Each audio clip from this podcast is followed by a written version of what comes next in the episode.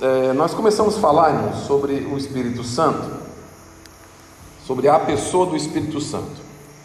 Primeiro falamos sobre características dele, quem é o Espírito Santo, o que, que, ele, que, que ele é, reconhecemos ele como pessoa, como pessoa. Depois nós falamos sobre por que o Espírito Santo precisava vir ao mundo.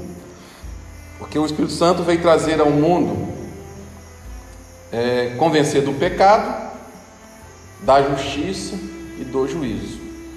Então o Espírito Santo ele veio para todo mundo, porque todos os que, que, que o Espírito Santo revela essas três coisas, né, e ainda não passa a habitar no homem. A partir de que ele habita no homem, vamos, agora nós vamos compreender um pouco da habitação do, do, do Espírito Santo no homem em relação a, a, a habitação primeiro. Tá? Antes de qualquer coisa, nós precisamos entender que o homem ele é habitação. Nós sempre falamos que nós somos templo do Espírito Santo. Não é isso? Não, nós somos templo do Espírito Santo, somos templo do Espírito Santo. Mas qual o propósito de templo do Espírito Santo? Qual o propósito disso?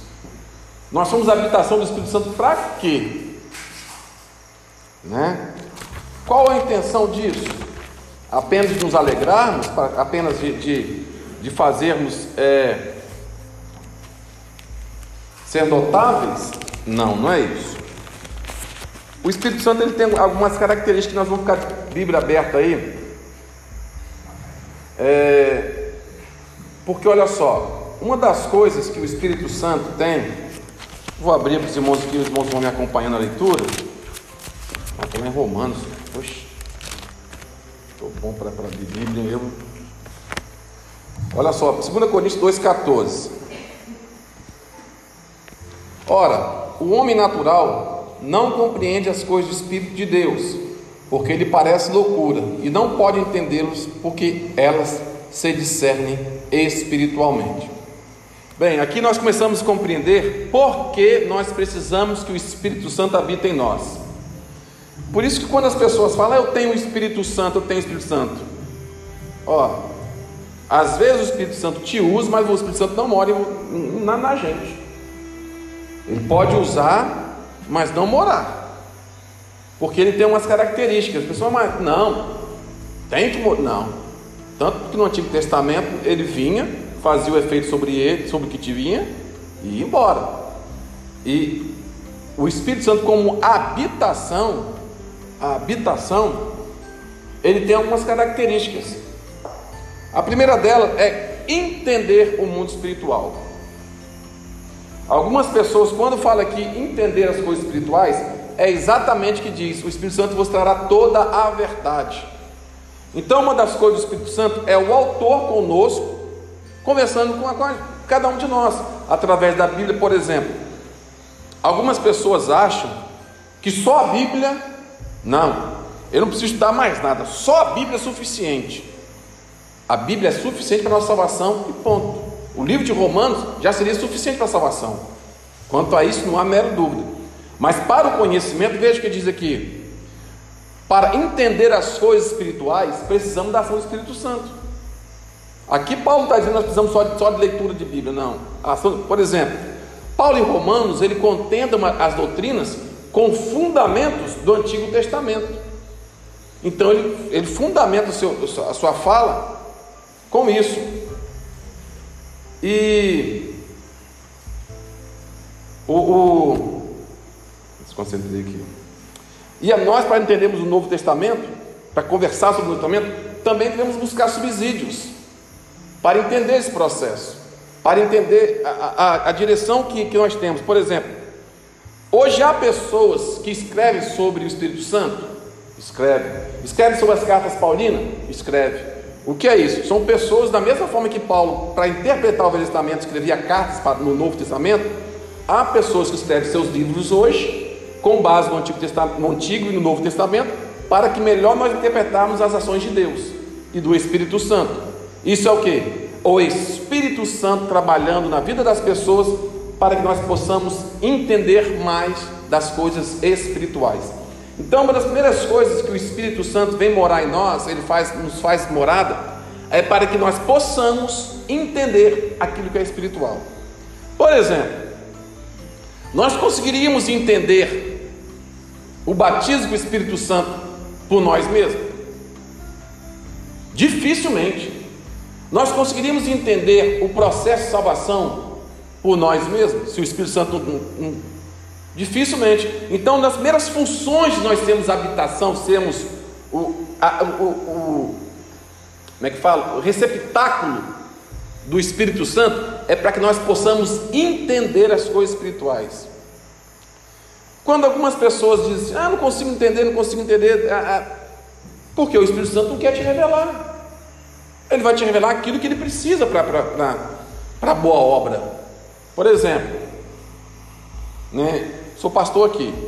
Aí tem o departamento de jovens, departamento de infantil, departamento das irmãs, departamento dos homens, departamento da EBD. Né? A gente tem uma noção de tudo. Noção.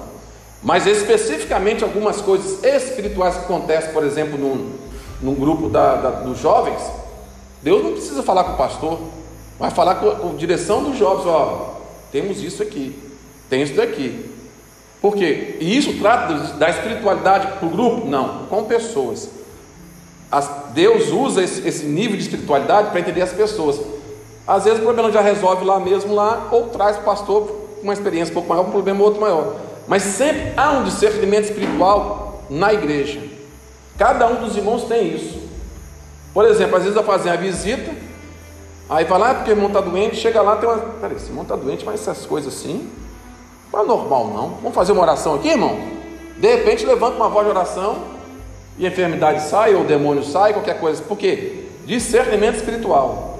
Isso não é dom, é o Espírito Santo fazendo nos entender das coisas espirituais. É a morada do Espírito Santo entre o corpo, esse corpo físico que vai se padecer, e também entendermos todo o processo de conhecimento espiritual. Então, é necessário que nós sejamos habitação do Espírito Santo. Não tem como fugir disso. Bem, vamos outro, outro texto aí, Romanos 8, 7. Vai acompanhando, vou abrir a Bíblia para a gente hoje aí.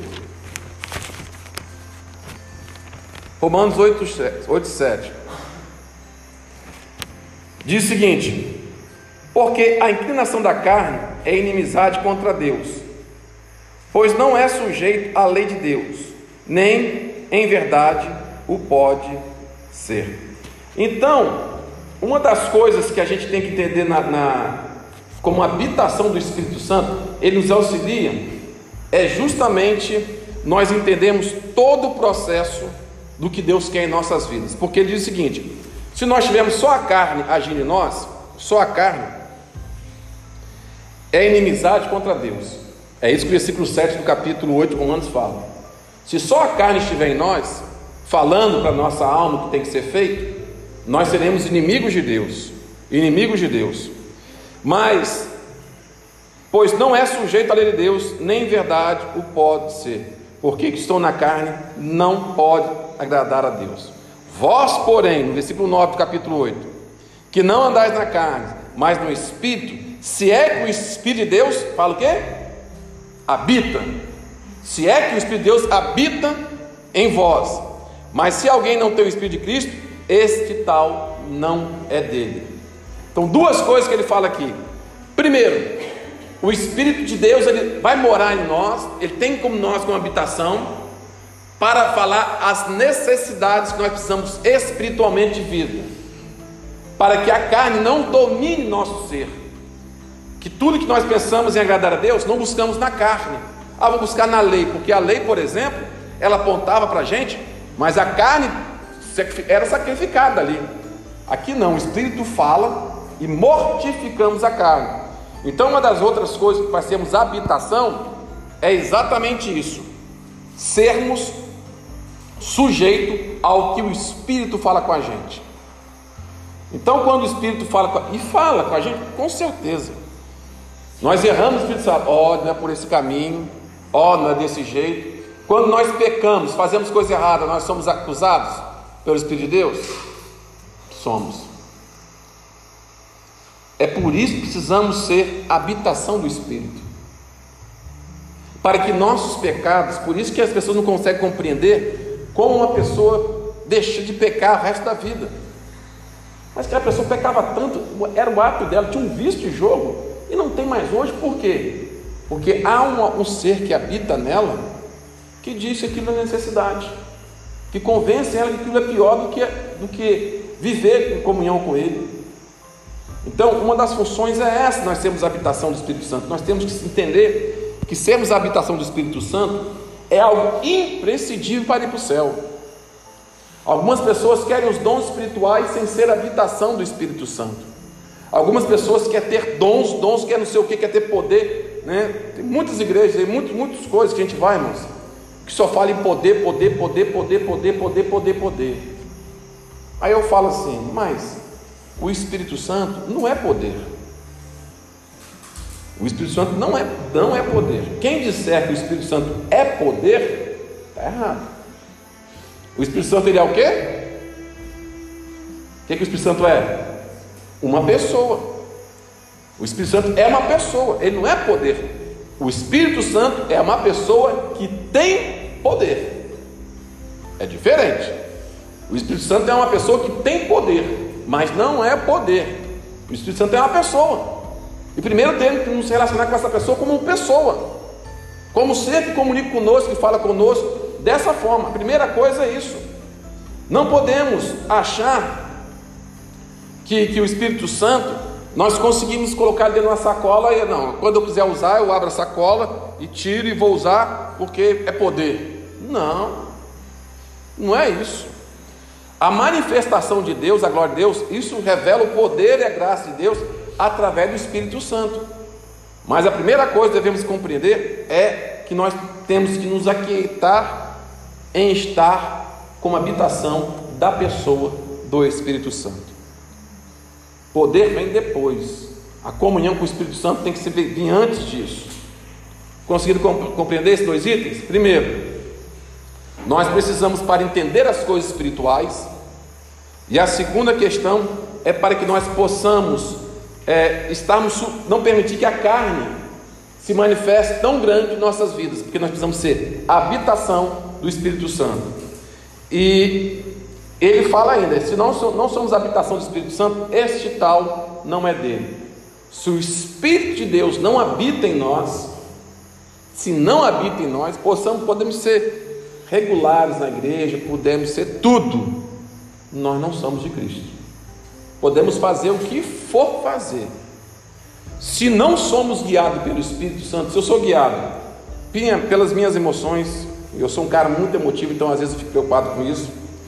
Se somos guiados pela, pelas nossas emoções, se somos guiados pelas nossas razões, se somos guiados pelo nosso sentimento, se somos guiados pelas pela mídia social, se somos guiados pelo nosso vizinho, se somos guiados pela televisão, se somos guiados pela nossa ira, se só somos guiados por qualquer dessas coisas, não somos guiados pelo Espírito Santo.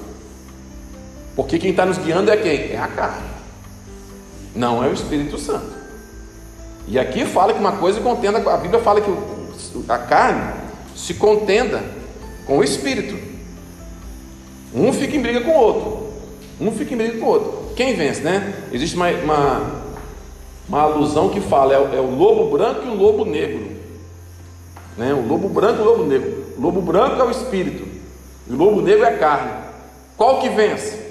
Aquele que você alimenta, aquele que você está dando comida, aquele que você está sustentando. Né? Então estamos aí. É, agora vamos lá para o terceiro ponto aí, vamos lá em 1 Coríntios 12, 3. Tive que fazer colinha aqui, irmão, senão esses versículos todos assim de cabeça, eu não gravo não. 1 Coríntios 12, 3.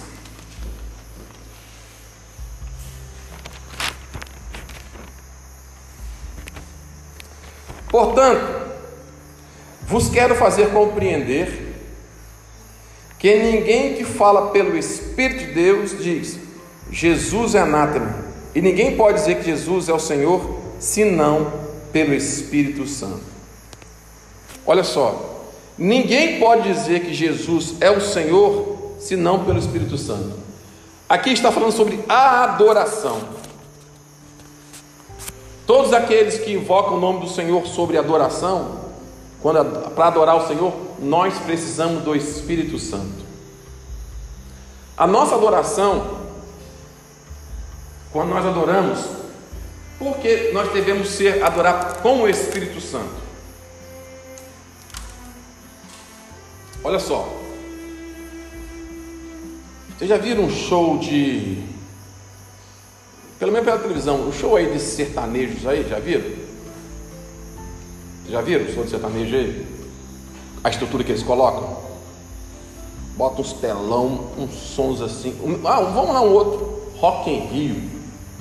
É três palcos, uma tirolesa por cima das pessoas, uns palcos enormes, um som de qualidade. Sai uma banda, entra outra, uma rapidez que já está tudo montado. O palco gira assim, ó. Troço enorme aquilo ali. Eles estão adorando a Deus? Eles são excepcionais no que fazem? São bons no que fazem? Muito bons no que fazem. Eles têm, eles têm uma qualidade sonora que é imprescindível. Eles têm a qualidade musical muito perfeita. Esse sertanejo, por exemplo, vem com um staff de gente fazer as coisas. Agora, eles estão adorando? Não. Tudo aquilo ali é fruto do homem, da carne humana. E muitas das vezes nós queremos trazer isso para a igreja. O grande problema hoje nas igrejas, irmãos, que nós temos passado no último dia, o Espírito Santo não está mais no meio da igreja. Uma das coisas da adoração é por que eu adoro e como eu adoro. O que envolve minha adoração? O que envolve qualquer coisa que vai ser feita, envolve por sermos a habitação do Espírito Santo. A minha adoração tem que envolver eu como pessoa, tudo que eu faço. Se eu estou pregando aqui nessa noite, eu tenho que pregar na direção do Espírito Santo. O Espírito Santo tem que me encaminhar a isso. Imagine, por exemplo, se eu chego aqui agora e eu tenho um problema aqui com o Menaldo aqui, eu uso a palavra para atingir o Menaldo.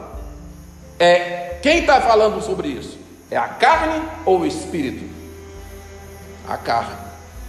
Então, tudo que nós fizemos para adorar a Deus, tudo que fizemos, não é porque eu acho que é correto, que eu acho que é certo. É porque eu agrado o Espírito Santo. E o Espírito Santo é quem me moveu a isso. O Espírito Santo, que nós aprendemos domingo aqui, nos constrangeu a adorá-lo. Quem me trouxe a palavra, quem me constrangeu a trazer a palavra, que me fez trazer a palavra, foi o Espírito Santo me envolvendo a isso. Quando nós cantamos, preparamos o hino, é o Espírito Santo que nos leva ali.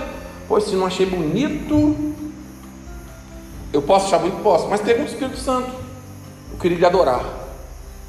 Então a adoração sincera, ela passa pela habitação do Espírito Santo em cada um de nós.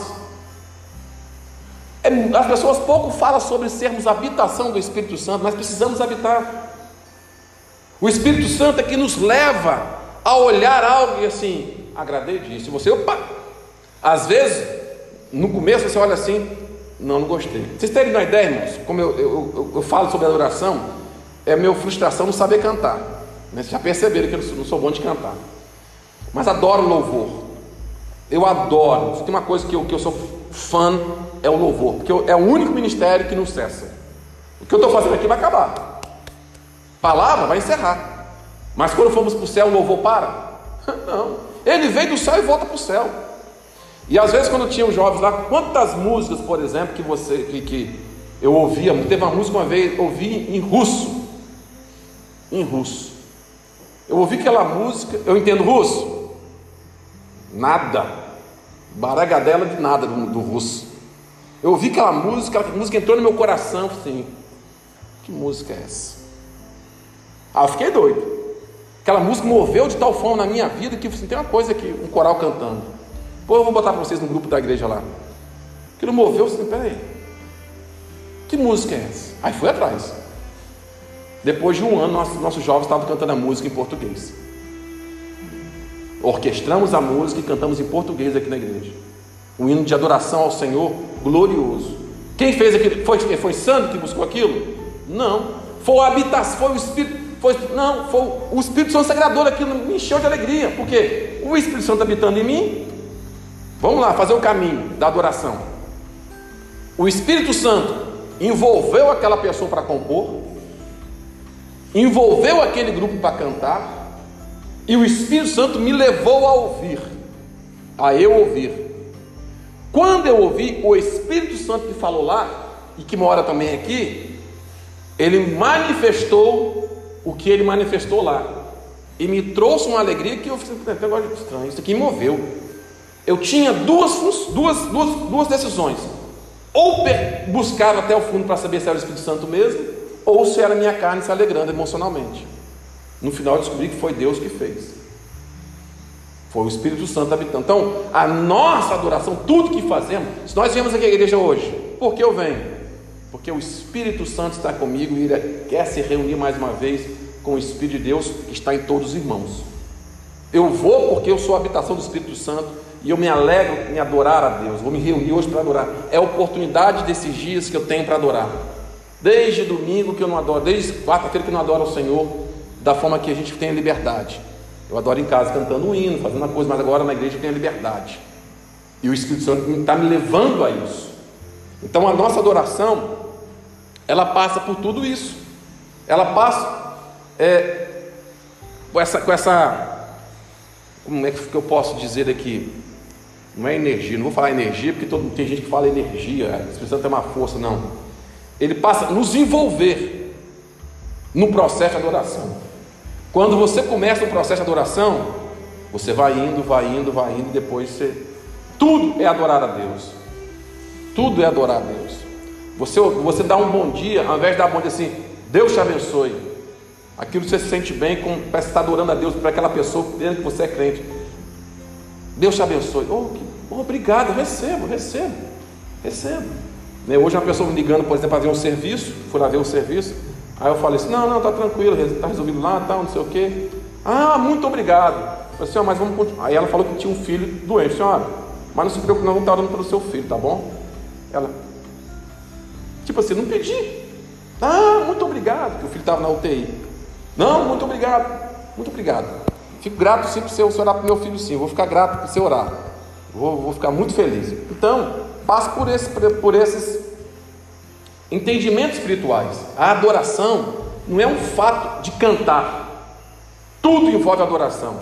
Nós servimos outras pessoas também é uma adoração. Vamos voltar em Romanos 8,8. Que aí vamos continuar aqui, aquela palavrinha que eu falei aqui, que é também.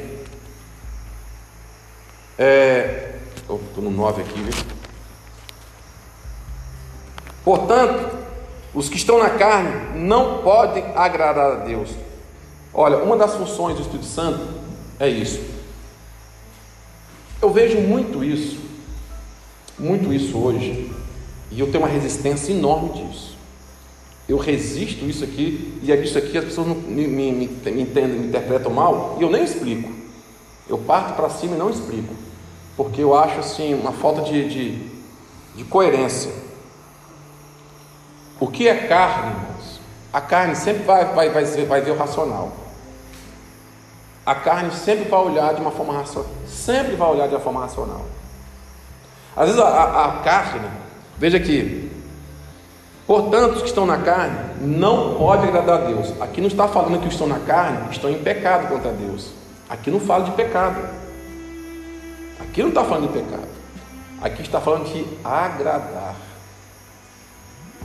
Porque a carne, ela tem um, nós temos nossa, nossa razão, nosso raciocínio, os nossos motivos. Temos tudo isso daqui. Tudo isso daqui. E não queremos, não queremos contrapor, fazer um ponto de, de, de, de embate entre o Espírito que habita em nós e nossas razões. É muito mais fácil tomar decisão, por mais que seja perfeita, por mais que a razão faça sentido. O que, que o Espírito Santo diz? Porque nós estamos vendo no mundo físico. E a Bíblia, eu falei para os irmãos aqui que ela nos revela o mundo espiritual. Quem sabe mais, espírito ou minha razão?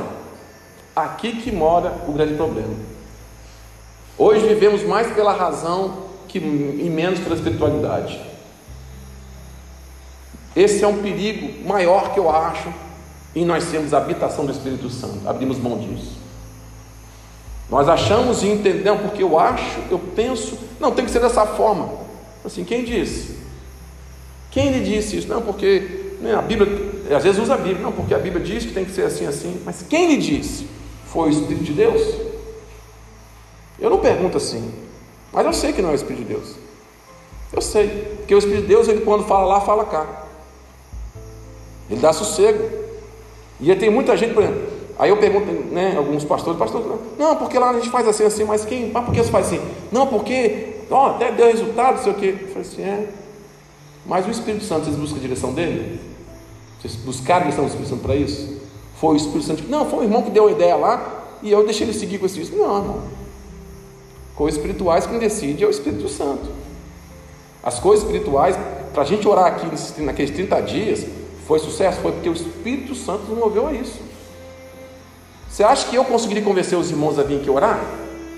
Não. Foi o mesmo Espírito que nos envolveu a isso. Então não é a nossa razão que nos domina. Mas infelizmente os crentes nos últimos dias, e, e falam de uma forma generalizada, tanto daqui para o mundo. Vamos começar daqui de mim, aqui para o mundo. Hoje os crentes estão se tornando racionais. Tudo tem que ter uma razão. Por quê? Que tem que ser assim? Eu olho. Uhum. Antigamente, aí as pessoas falam antigamente, o Daulino talvez deve lembrar, que pastor, o que o pastor falava era lei. O pastor falava e ninguém achava ruim. Ó irmãos, por exemplo, vou dar um exemplo aqui grotesco aqui, ó, não, né, que o Maurício vão ter televisão em casa. Aí, não pode ter televisão, vai ser excluído. Os vão tranquilamente. Aí as pessoas falam assim, é porque era mão de ferro. Não. Pode ter ser mão de ferro. Mas o Espírito que estava nele também estava naqueles. Eles priorizavam o Espírito Santo. Os irmãos priorizavam a ser habitação do Espírito Santo. Hoje as pessoas não priorizam mais ser habitação do Espírito Santo. E acham que agrada a Deus agindo da sua forma. Um irmão chega, um, um pastor renomado, o cara pergunta: Pastor, o senhor é atleticano? Aí ele vai saber quem é. Sou atleticano cruzeirense? O atleticano, é só não sei o quê. Aí eu falo assim: ele perguntou ao Espírito Santo se é, se é dessa forma que vai viver? Outro, pastor, pode beber ou não? A Bíblia fala para não embriagar, né, irmão? Mas beber pode. Eu falei assim, gente, o Espírito Santo? Não é o Espírito Santo que governa mais, não, são as razões. As razões que faz sentido para mim, eu cumpro. Quando eu preciso de Deus, aí eu uso o Espírito Santo.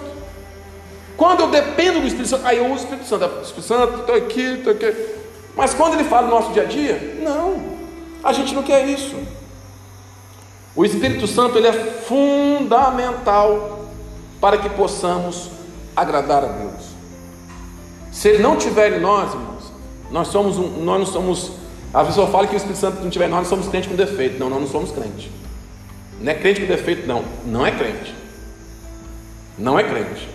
Sem o Espírito Santo, nós, nós estamos, falando, estamos vendo aqui, não estamos sujeitos a Deus. Não somos de Cristo. Não somos. Eu não estou falando de poder aqui, não. De dons, não. Estou falando da pessoa do Espírito Santo. Da mesma forma que você vê seu patrão, vê seu colega de escola, vê seu namorado, vê sua esposa, vê né, as pessoas na sua volta, o Espírito Santo é a pessoa igualzinha a elas, que transcende essas pessoas mas não priorizamos a presença dele, porque a presença dele, por ser invisível, a gente descarta, a gente, ah, né? mas não, nós precisamos ser a habitação do Espírito Santo. Vamos lá agora para João, Evangelho de João. Acabar, estou encerrando já aqui, já, irmãos. Encerrando já.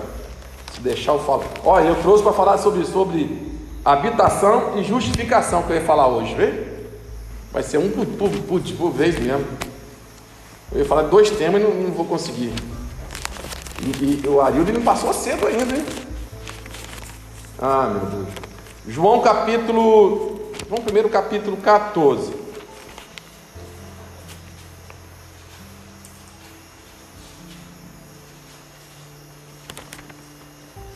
Quatorze, versículo 17. Nós lemos semana passada também. Diz o seguinte: o Espírito de verdade, que o mundo não pode receber, porque não vê nem o conhece. Mas vós conheceis, porque habita convosco e estará em vós. Ou seja,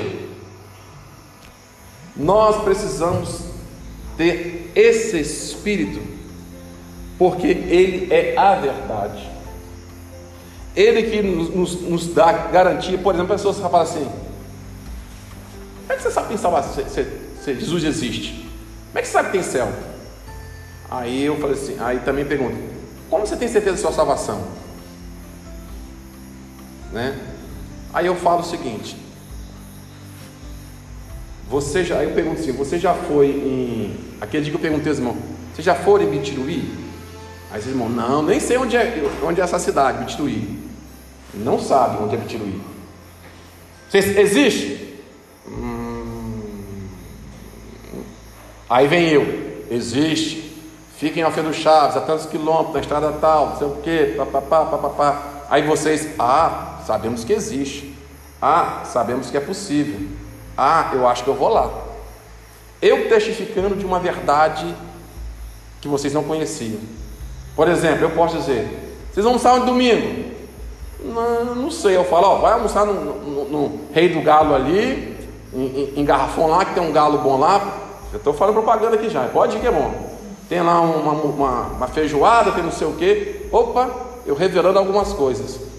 Assim é o Espírito Santo. Só que ele não vai revelar um restaurante, não vai revelar uma cidade.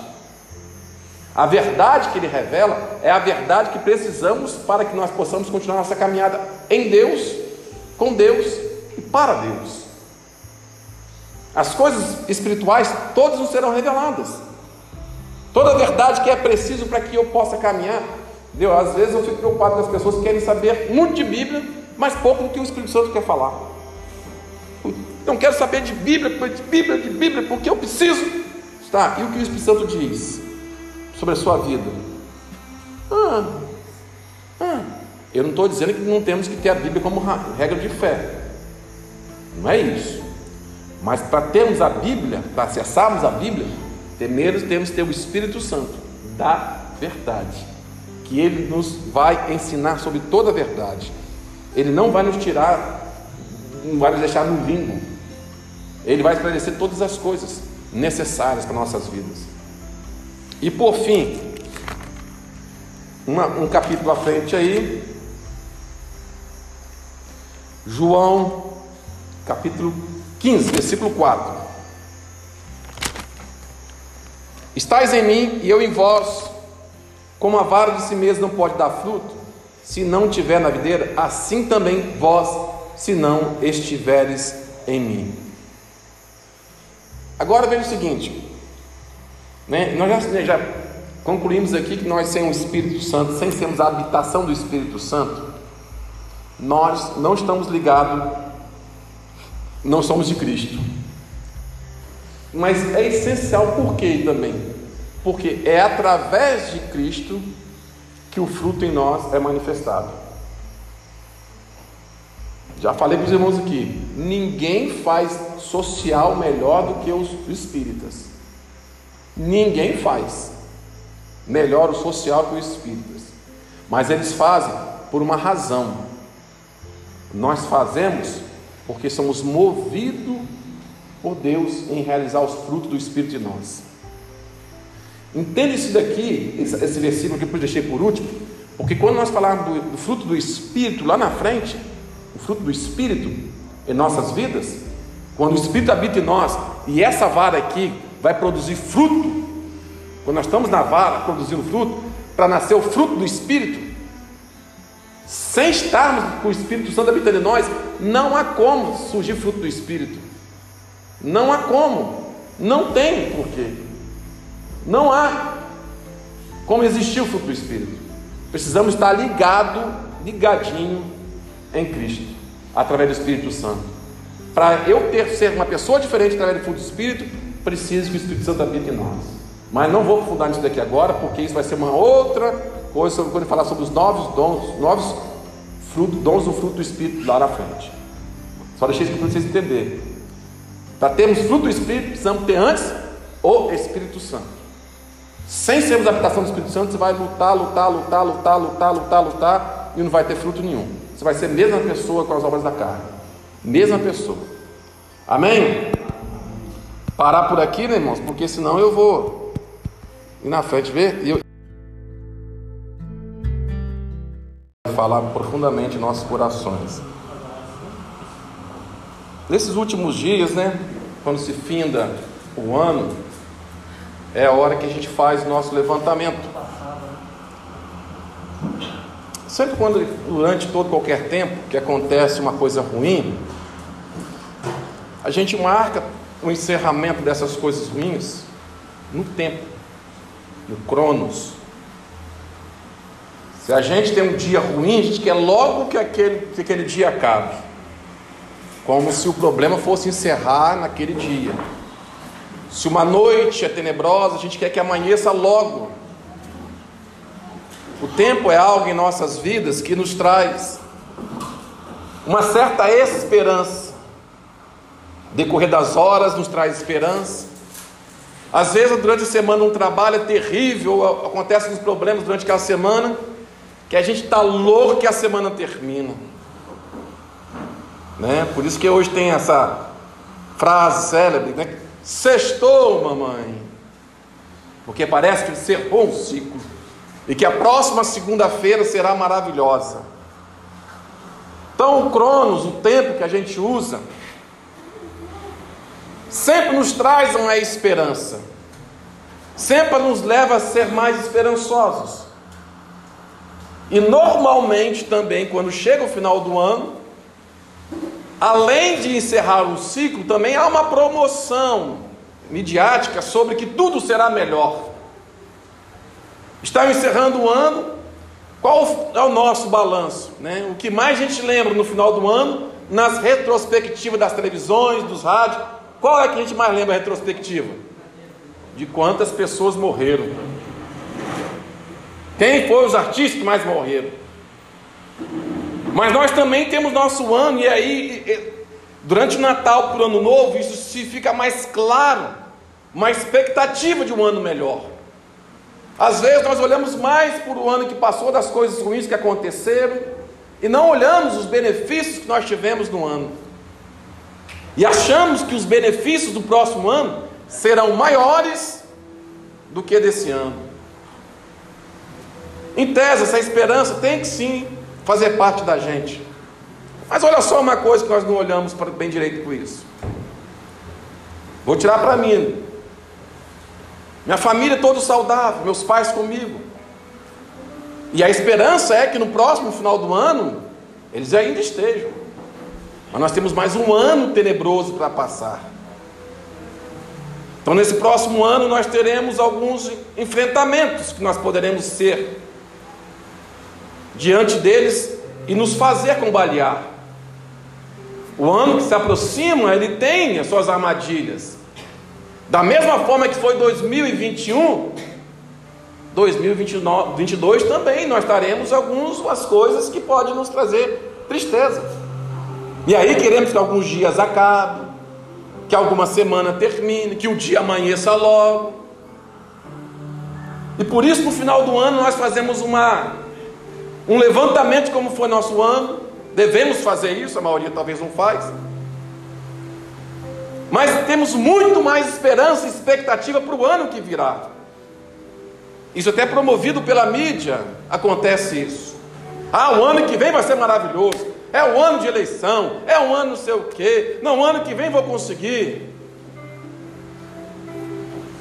Tem um amigo meu que ele falava o seguinte, né, durante o final do ano, as pessoas vão para lá na praia, isso é lá no ímpio lá, não é que não, aos ímpios.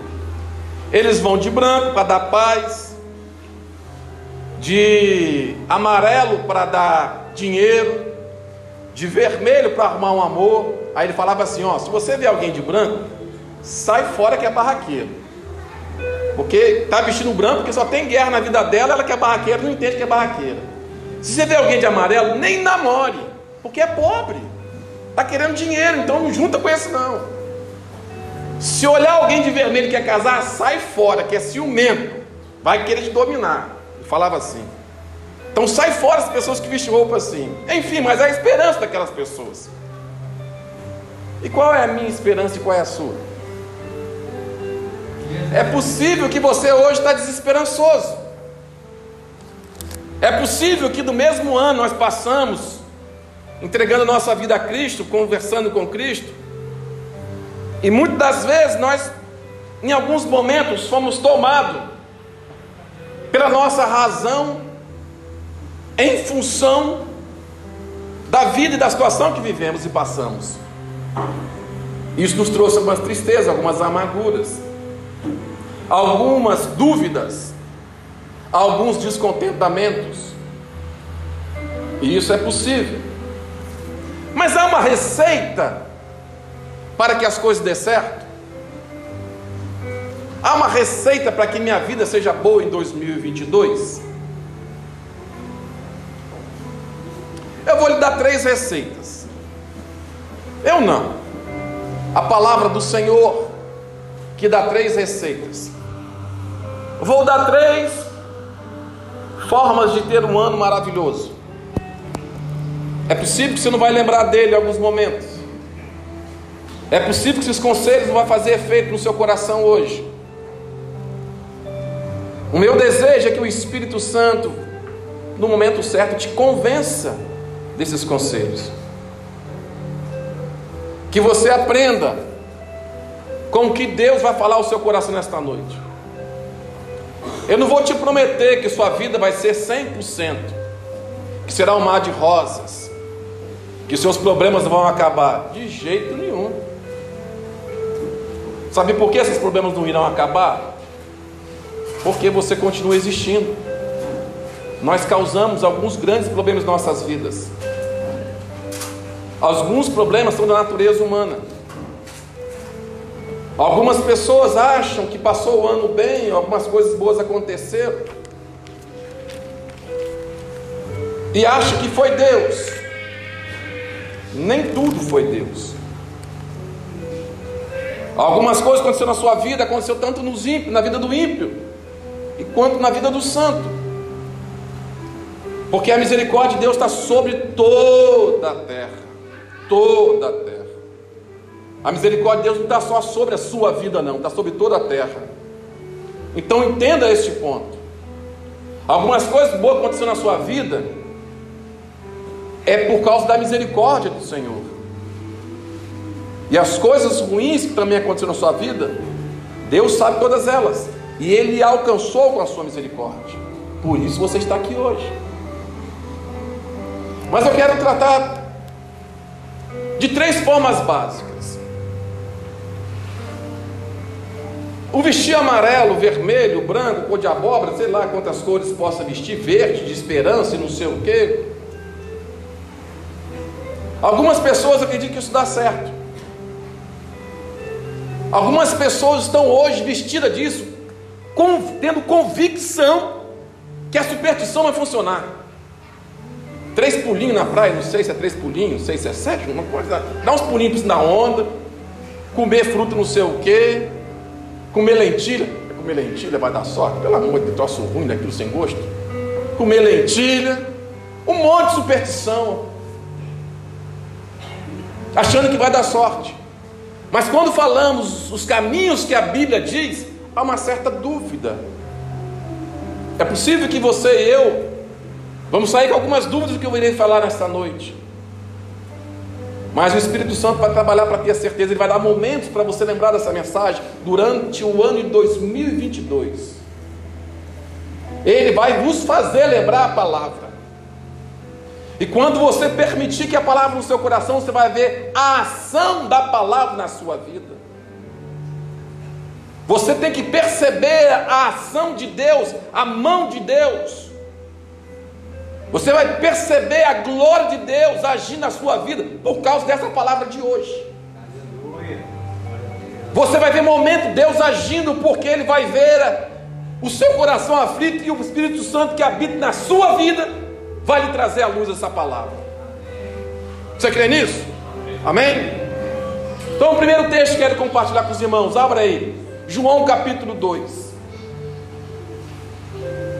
É a primeira fórmula que nós temos aqui, que eu quero trazer à luz da Bíblia, para conseguirmos vitórias nesse ano de 2022. Nos colocarmos a par de algumas coisas. E João capítulo 2 diz o seguinte: E ao terceiro dia, fizeram-se uma bodas em Canaã da Galileia, estava ali a mãe de Jesus. E foi também convidado Jesus e o seu discípulo para as bodas. De novo, e foi também convidado Jesus. Diz aí para mim. E foi também e os seus discípulos para as bodas. E faltando vinho, a mãe de Jesus lhe disse: Não tem vinho. Ele e disse-lhe Jesus: Mulher, que tem eu contigo? Ainda não é chegada a minha hora. E sua mãe disse aos serventes: Fazei tudo quanto vos disser. Estava ali seis, ali postas seis talhas de pedra que para as purificações dos judeus. Em cada uma cabia de dois a três almudes. E disse-lhe Jesus: Enchei-as de água essas talhas, e encheram-nas até em cima. E disse-lhe: Tirai agora e levai ao mestre Sala. E levaram. E logo que o mestre Sala provou a água feita, não sabendo de onde tinha vindo tirar da água, chamou o mestre Sala ao esposo e disse: Todo homem põe primeiro vinho bom quando já tem bebido bem, então inferior, mas tu guardaste até agora o bom vinho. Aqui é um dos primeiros milagres de Jesus. A primeira coisa que nós precisamos entender para as agulhas dos nossos dias que virá em 2022. Primeira coisa é convidar Jesus para a nossa vida.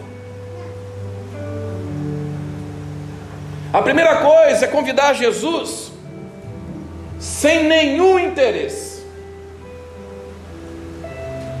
Convide Jesus, Jesus, vem até mim. Por quê? Quero sua companhia. Eu preciso da sua companhia.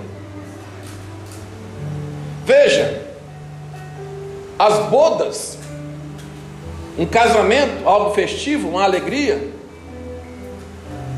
Você chama as pessoas para que se alegrem em você, se alegrem do feito que está sobre a sua vida, e consequentemente as pessoas se alegram porque você está feliz, quer compartilhar a sua alegria com o outro. Jesus não foi convidado a um funeral, Jesus não foi convidado para fazer um milagre, Jesus foi convidado para uma festa, Jesus foi convidado para os dias bons desse casal. Jesus foi convidado para os dias alegres desse casal. Eles não estavam em aflição, eles não estavam em angústia. E nem sabiam que Jesus ia fazer milagre. E nem sabiam que iriam precisar de um milagre. E nem sequer pediram milagre. Simplesmente quiseram que Jesus participasse da, dos seus momentos alegres, do seu momento de prazer, de alegria de triunfo como casal. E muitas das vezes nós convidamos Jesus para as nossas necessidades, para as coisas que traz amargura no nosso coração. Ah, Jesus. Aí nós lembramos de Cristo. Então, a primeira coisa que devemos lembrar nessa noite, primeira forma de conseguirmos dias abençoados, é chamar Cristo para participar de todos os nossos dias, de todos os momentos nossos dias. Nos dias alegres, mas também nos dias tristes, Ele vai estar presente. No dia que nós tivermos problema, Ele já estará presente. Ele não será invocado às pressas para nos socorrer, não. Ele já está na minha vida. Ele já vai estar na sua vida, ele vai fazer parte da sua vida. Ele está nos melhores momentos, nos dias festivos.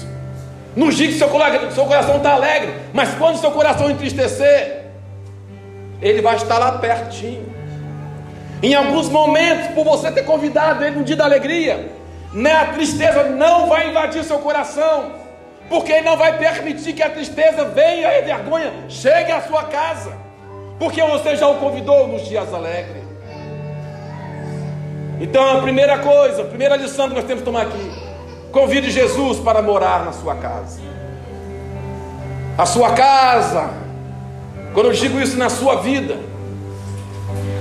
que Ele domine, que Ele tenha liberdade e que Ele tenha autoridade sobre a sua casa, de chegar ao ponto de dizer aos serviçais: enchei as talhas, de dar ordem aos serviçais, leve ao mestre sala, que Ele tenha liberdade dentro da sua casa, dentro da sua vida, dizer: disso eu gosto, e você diz: ok, não farei mais.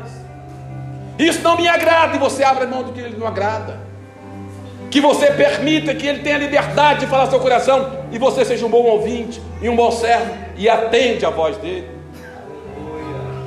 Se ele falar para a sua vida é para botar água, você vai colocar água. Se ele disser que é para tirar água, é para tirar a água. Convide Jesus. Convide Jesus. Vamos para o outro texto que pode nos levar a ter uma compreensão de como devemos estar com Cristo para ter dias bons. 1 Reis, capítulo 3. Deixa eu ver se é capítulo 3 mesmo. É. 1 Reis, capítulo 3. Um outro fato também que nós devemos observarmos, para que nossa completude com Deus e com Cristo seja glorioso.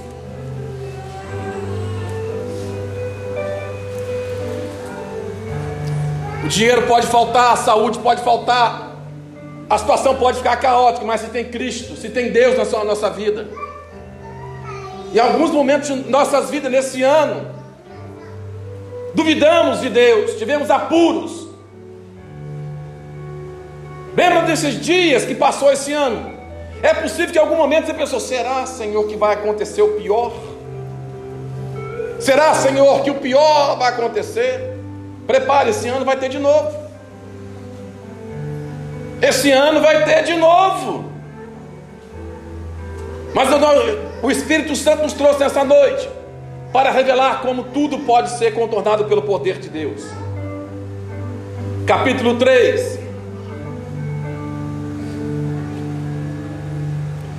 E Salomão se aparentou com Faraó, rei do Egito, e tomou a filha de Faraó e a trouxe à cidade de Davi até que acabasse de edificar a sua casa, e a casa do Senhor, e a muralha de Jerusalém em redor.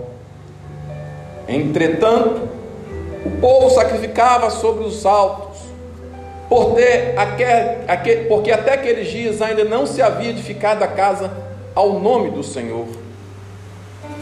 E Salomão, começa a entender o coração de Salomão.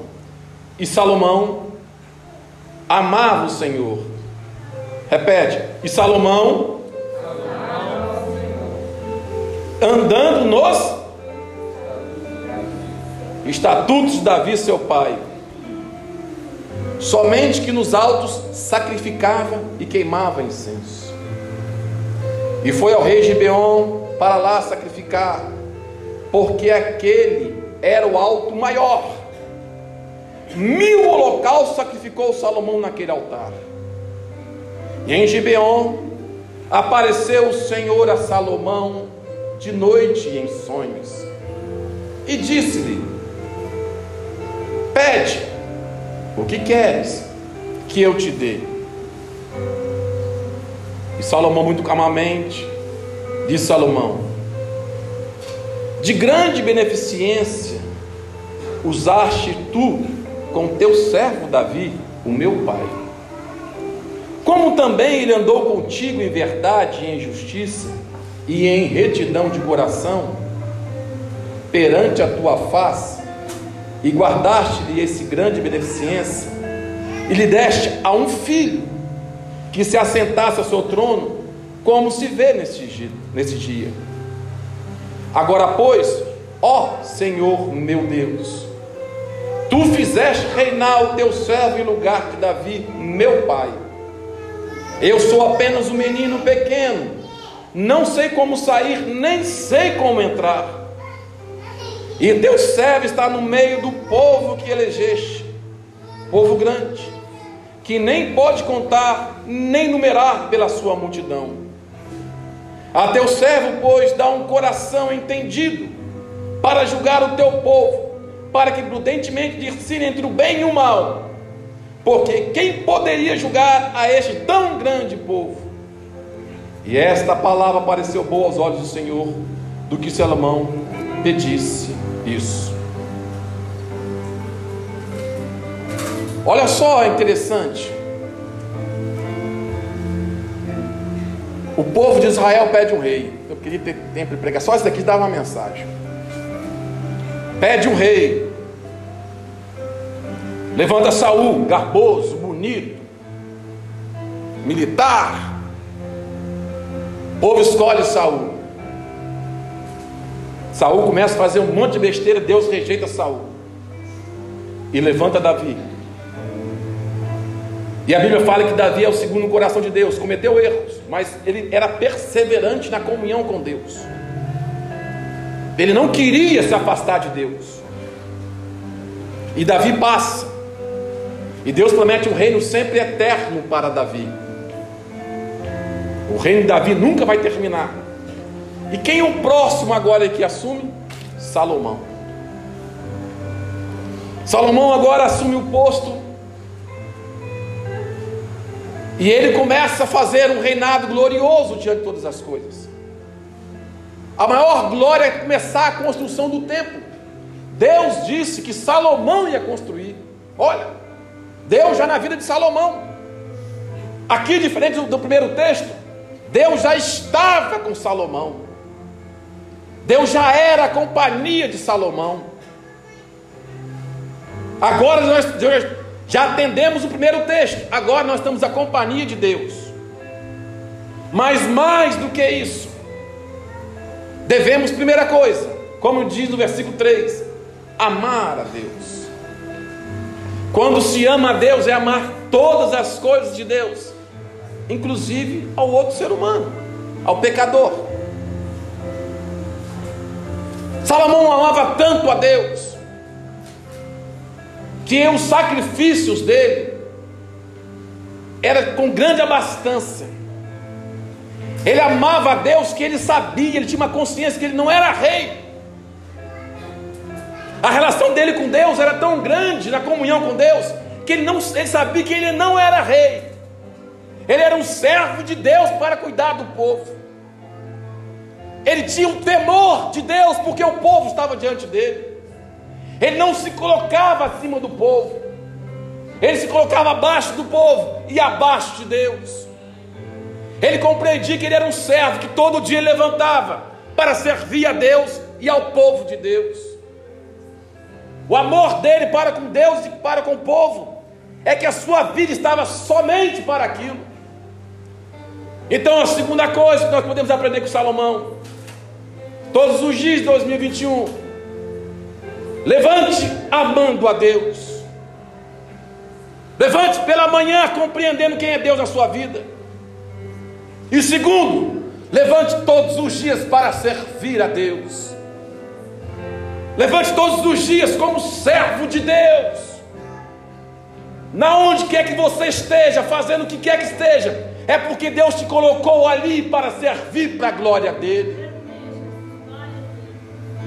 O que quer que você faça ao amanhecer é a glória de Deus na sua vida. Você não está lá para ganhar dinheiro, isso vai acontecer, mas não é para ganhar dinheiro, é para glorificar a Deus. Você não está lá para ensinar, não, você vai ensinar, mas você está lá para glorificar o nome de Deus. Você pode estar lá para fazer uma faxina, você não está lá para fazer a faxina e ganhar o dinheiro, você está lá para glorificar o nome de Deus. Te chamaram para fazer uma roça. Você está lá fazendo uma roça, mas para a glória de Deus. Todos os seus dias devem ser para a glória de Deus. Para que quando Deus chegar diante de você, o que queres que eu te faça? o seu coração vai estar antenado com aquilo que Deus vai saber que é bom para a sua vida. Porque a Bíblia diz isso, como nós pedirmos, segundo o coração de Deus.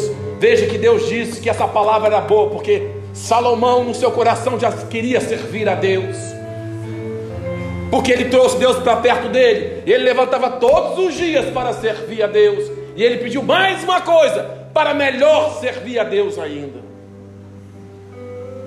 Sermos servos e compreender o nosso serviço é a segunda coisa, com amor a Deus. Vamos mais um pouquinho agora, mais no início da Bíblia. Deuteronômio 28. Primeiro, permitir que Deus faça parte da nossa vida, que Cristo faça parte da nossa vida diária. Todos os dias, dias bons, dias ruins, Jesus, Jesus, Jesus.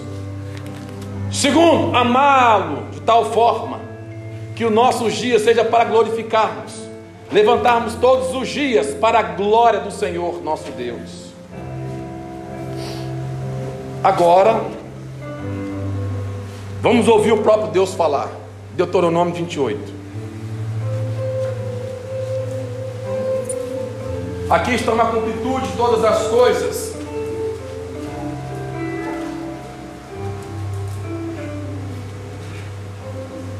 Algumas pessoas querem trazer Cristo do seu modo, ah, é a graça, é não sei o que, não, porque Cristo é desse jeito. Adaptar Cristo ao meu desejo, ao o que eu quero.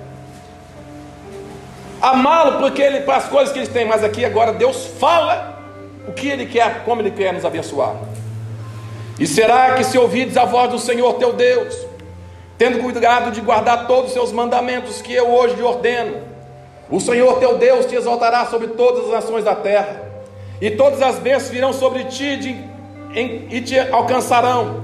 Todas as bênçãos virão sobre ti e te alcançarão. Quando ouvires a voz do Senhor, bendito será na cidade, bendito será no campo, bendito será o vento do fruto da tua terra e o fruto dos demais, da cria das vacas e tuas suas ovelhas. Bendito o teu cesto e a tua amassadeira. Bendito serás ao entrares e bendito serás ao saíres. O Senhor entregará feridos diante de ti. Os teus inimigos se levantarem contra ti por um caminho sairão e contra sete serão, sairão, fugirão da tua presença. O Senhor mandará que as bênçãos estejam contigo e os teus celeiros, em tudo que puseres tua mão, te abençoará na terra, e que te o Senhor teu Deus, o Senhor te confirmará para si como povo santo, como te tem jurado, quando guardares os mandamentos do Senhor teu Deus e andares nos seus caminhos. Ainda continua um pouquinho. Agora começa a engrossar o caldo. Eu tenho Cristo diante de mim. Levanto todos os dias porque amo a Cristo e sirvo como um propósito que Ele quer para a minha vida. Mas por que ainda minha vida não é abençoada? Por que ainda chego no final do ano com sufoco? Porque nós não temos às vezes guardado os mandamentos do Senhor.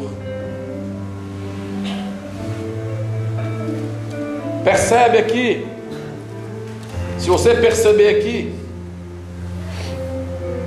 todas as bênçãos é aqui na terra. Aqui não está falando de salvação.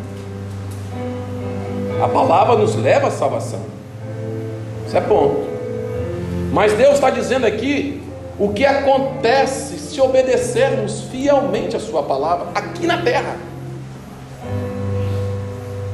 O que acontece quando tomamos posse daquilo que Ele diz em relação à nossa vida, do que Ele quer para a nossa vida, quais os desejos, os mandamentos que Ele quer para a nossa vida. Então, alguns de nós, durante esse ano, fugimos da vontade de Deus, não buscamos nem qual é a vontade de Deus para mim, que eu sou servo, nem paramos para ouvir o que Deus queria para mim e para a sua vida. Vivemos para a igreja, vivemos para a família, vivemos para o trabalho, mas não vivemos para ouvir o Senhor. Ou algumas vezes até ouvimos e fizemos relaxadamente. Ah, tá, vou fazer isso. Imagine, imagine que Deus me chama para tomar conta dos irmãos aqui, congregar junto com os irmãos. E aí toda a palavra que eu vou trazer para os irmãos eu abro aqui na hora. Não, Deus me colocou aqui, Ele vai cuidar de mim, vai abençoar. E toda vez que tiver que pregar, eu tenho que pregar aqui, achar que. Vamos ver aqui onde vamos pregar. Olha, vamos pregar aqui assim, porque Deus vai encher a minha boca aqui. Isso é, é ser um bom servo? Isso é estar debaixo da vontade de Deus? Mas cada um foi chamado para algo.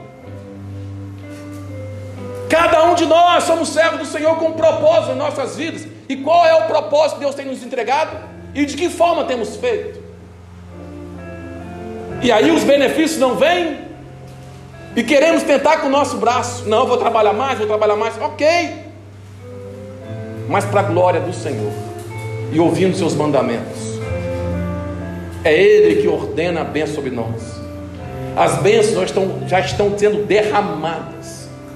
As bênçãos para o ano 2022 já estão lá. Elas já estão lá, a posse delas está lá. Eu não sei o que você vai fazer para tomar posse dela. Mas o próprio Deus está aqui falando nessa noite o que você tem que fazer para tomar posse das bênçãos. É com você agora. Deus já derramou a graça dele. Deus já derramou a virtude dele. As bênçãos já foram postas diante de você. É uma questão de escolher o que você quer.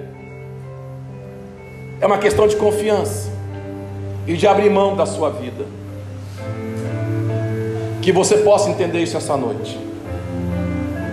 Que o Espírito de Deus fale ao seu coração que os anos 2022, quando eu olhar para a sua vida e ver a glória de Deus descendo sobre você, não só a presença de Deus espiritualmente movendo a sua vida de alegria, mas ouvindo Deus prosperar a sua vida, a sua casa prosperando na graça, financeiramente, a saúde reinando. Você vinha aqui o próximo ano como estamos fazendo hoje, agradecendo a Deus por nada ter acontecido na sua família. Os sustos que vieram, Deus esteve presente. Você vai agradecer por um milagre que você nem sabia que recebeu. Quem foi que multiplicou o vinho? Quem fez, fez vinho? Quem fez? Quem foi? Quem foi? Quem foi que fez o vinho aí? Ah, foi aquele homem lá, ó, mandou botar a água aqui e quando pegamos era vinho. Ah, mas ele é Jesus. Ele é o filho de Maria ali, o carpinteiro. Como é que ele fez isso? Não tem explicação. É Deus na sua vida. E é isso que nós vamos fazer agora nesse momento.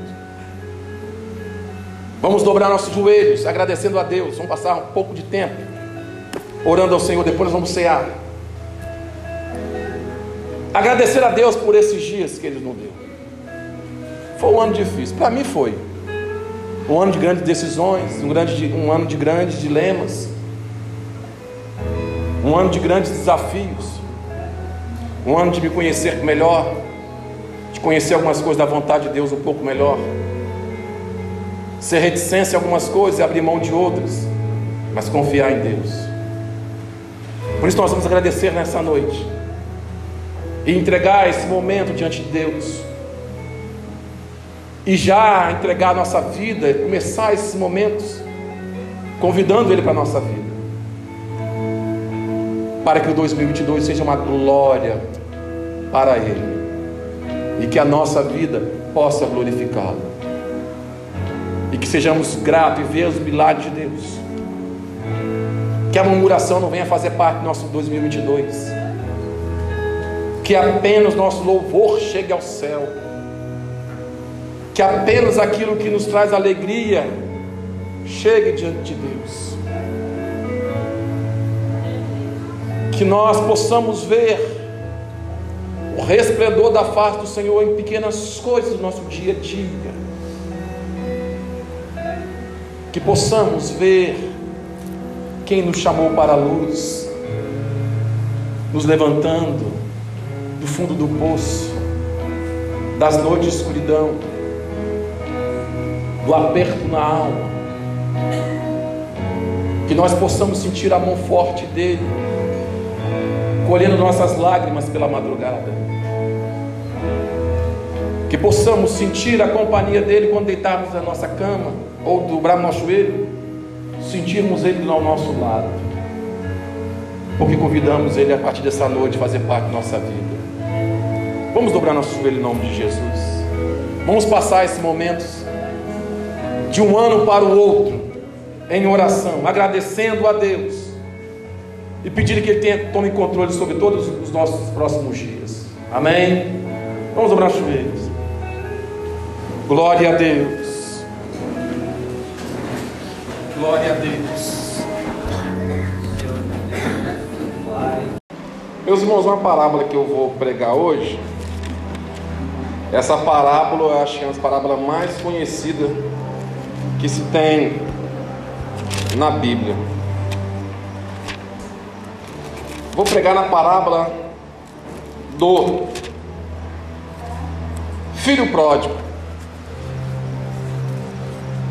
Mas hoje vou pregar da parábola, a parábola hoje vou pregar é a parábola do filho que fica. É outra parábola hoje, mudei a parábola. Porque na verdade eu quero tratar sobre algumas coisas em relação a esse filho que estava na casa. Veja bem, no capítulo 15, e a partir do versículo 11 de Lucas, que narra essa parábola, Lucas é o único narrador dessa palavra. Aqui tem dois filhos, dois personagens diferentes. E desses dois personagens, é possível que nós somos o filho pródigo, que percebe a sua vida errante, percebe os erros que comete e se arrepende. Ou é possível que nós sejamos o outro filho? Em nenhuma hipótese nós podemos ser o pai aqui. O pai aqui é o próprio Deus. Então, de maneira nenhuma, podemos ser o pai. E eu quero ler a partir do versículo 27.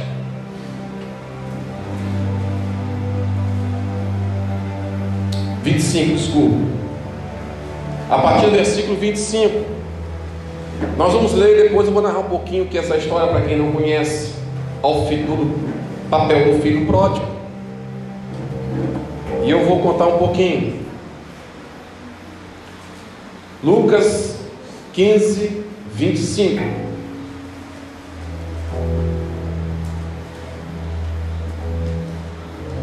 Eu acho que não sei se já aprendi aqui sobre o filho, filho mais que ficou em casa, mas nunca com esse prisma que Deus me falou hoje. A verdade me falou durante a semana. Ele vem falando comigo sobre esse filho desde quarta-feira. Eu conversando com Deus sobre isso. E ele falando comigo. 25. E o seu filho mais velho estava no campo. E quando veio e chegou perto da casa, ouviu a música e danças. E chamando dos servos, perguntou-lhes o que era aquilo. E ele lhe disse: Veio teu irmão e teu pai matou um bezerro cevado, porque o recebeu são e salvo. Mas ele dignou-se e não queria entrar. E saiu seu pai, rogava-lhe que entrasse.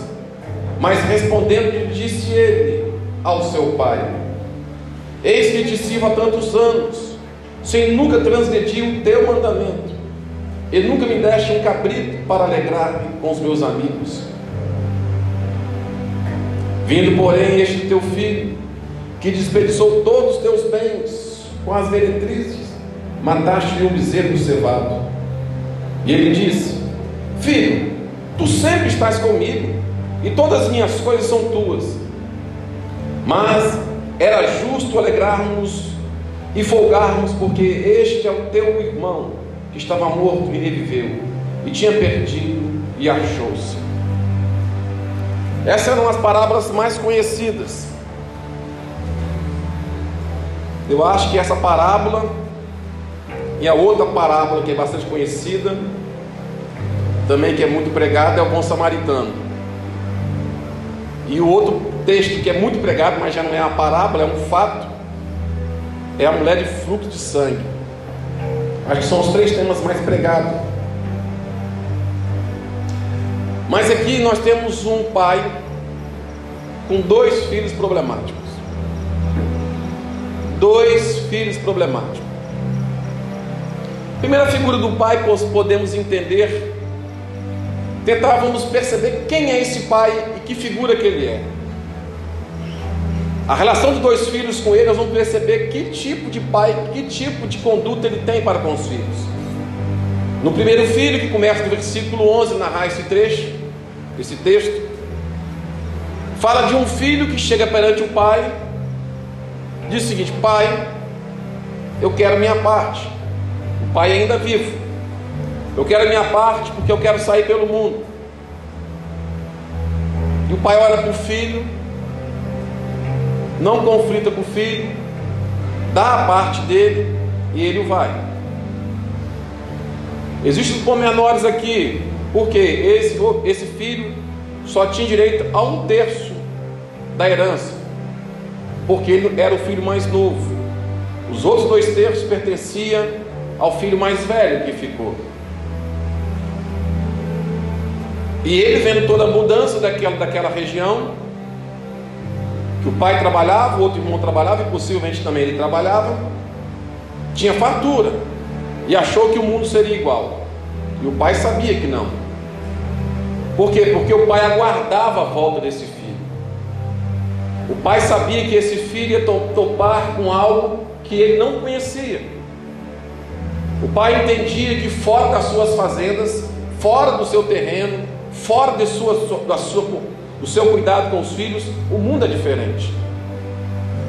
O mundo não é da forma que, ele, que o filho achava que era. O pai tinha conhecimento do que era, que estava à disposição do seu filho, as armadilhas que ele poderia enfrentar, e enfrentou. Mas ele também tinha um outro filho em casa, trabalhava, cuidava, labutava, responsável, Aparentemente, um filho que todo mundo quer em casa. Não, meu filho é responsável. Meu filho acorda de manhã, vai lá trabalhar, cuida da lavoura. Aparentemente, um filho exemplar. Mas o pai amava todos os dois filhos. Porque um ele esperava, e o outro com ódio no coração ele diz: Vamos, vamos lá festejar, vamos festejar. Não deu ordem esse filho, não falou áspero com ele, ainda explicou a situação, então ele amava os dois filhos. Percebe que o caráter do pai aqui é superior a qualquer um desses dois filhos? Percebe que esse pai, ele é amoroso, um pai que tem os filhos como algo precioso.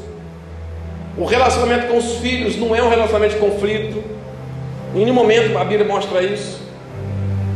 É o pai que permite os filhos, até um certo ponto, ter aquilo que é possível. Deu ao filho até o que era impossível naquele momento, que ele foi embora. Deu ao filho mais do que merecia quando voltou. Então percebe que esse pai não é preso às coisas deste mundo. Finanças para ele, patrimônio para ele não é mais importante do que os filhos. Então era um pai família, um pai cuidadoso, um pai que amava seus filhos. O seu primeiro filho que viajou, mais novo, a gente não tem uma idade dele.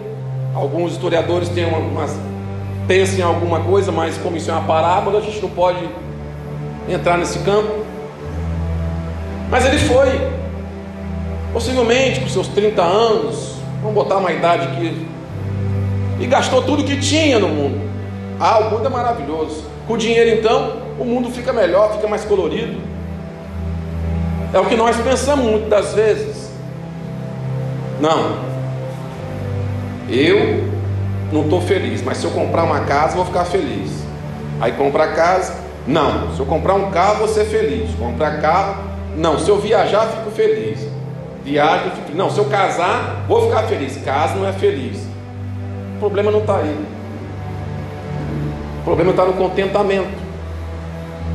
Quem não se contenta nunca será feliz. Nunca vai encontrar felicidade aquele que não se contenta. O outro polo aqui, o filho aqui. Era infeliz, tinha tudo dentro de casa, continua a riqueza, mas também era infeliz. Dois filhos infelizes. E o pai tinha alegria em ter esses dois filhos. Mas agora voltando para o voltando para o versículo 25. No final da tarde, o filho chega. Chega do campo já cansado. Da labuta do dia. E percebe algo que há muito tempo ele não percebia naquela casa. Algo que há muito tempo não tinha naquela casa. Festa músicas, danças, em meio horário de trabalho. Que é isso? E percebe que ele não foi chamado para a festa. A festa é da família, mas ele não foi chamado. Ele estava lá botar, estava trabalhando. E quando chega, depara com uma festa. Aparentemente ele foi excluído dessa festa, mas não foi excluído da festa. Quando olhamos assim, essa, eu quero que nós hoje tenhamos uma visão. Eu quero que eu e você olhamos assim, quando eu ler assim, e o filho, por exemplo, e o seu filho mais velho. Eu quero que você leia assim, e Sandro, o filho mais velho. Quero que você leia como se fosse seu nome. E, por exemplo, vou dar aqui o Jonathan. Jonathan não vai brigar comigo não. E eu, Jonathan, o filho mais velho, eu quero que você olhe como se fosse você nesse papel. Eu quero levar você agora aos arredores dessa casa em festa. Eu quero te levar para lá para que você entranhe em você alguns sentimentos que talvez esteja guardado no fundo do seu coração e não foi revelado porque você até hoje tentou aniquilar isso. Mas o Espírito Santo hoje quer desenterrar do fundo da sua alma essências podres que estão afetando sua comunhão com Deus que estão afetando sua relação com esse pai amoroso, cuidadoso. Questões no profundo da sua alma que tem atrapalhado você gozar do melhor do que Deus tem para a sua vida. Porque há coisas no seu coração, há coisas na sua alma que precisa ser retirada. Precisa vir à tona para que você consiga enxergar e perceber que precisa mudar sua vida. Não mudar porque é um desejo do pastor ou da igreja, da sociedade, não. Mudar porque Deus quer fazer mudança no seu coração, na sua vida, para que você participe, entre na festa celestial. Mudar para que você comece a sentir a alegria, mesmo aqui na terra, de pertencer a esse Pai, não se sentir excluído como esses dois se sentiam excluídos não queriam o cuidado do pai, achava que é o outro mundo que eles estavam vivendo. Não. Que você se achegue a esse pai, comece a compreender o que esse pai pensa, que comece a conversar, a dialogar com esse pai, e permita que ele entranhe na sua, no seu, na sua alma nesta noite, e através do Espírito Santo mude o seu coração. E esse filho chegando, encontra a festa. Aparentemente a festa é para o outro que acabou de chegar.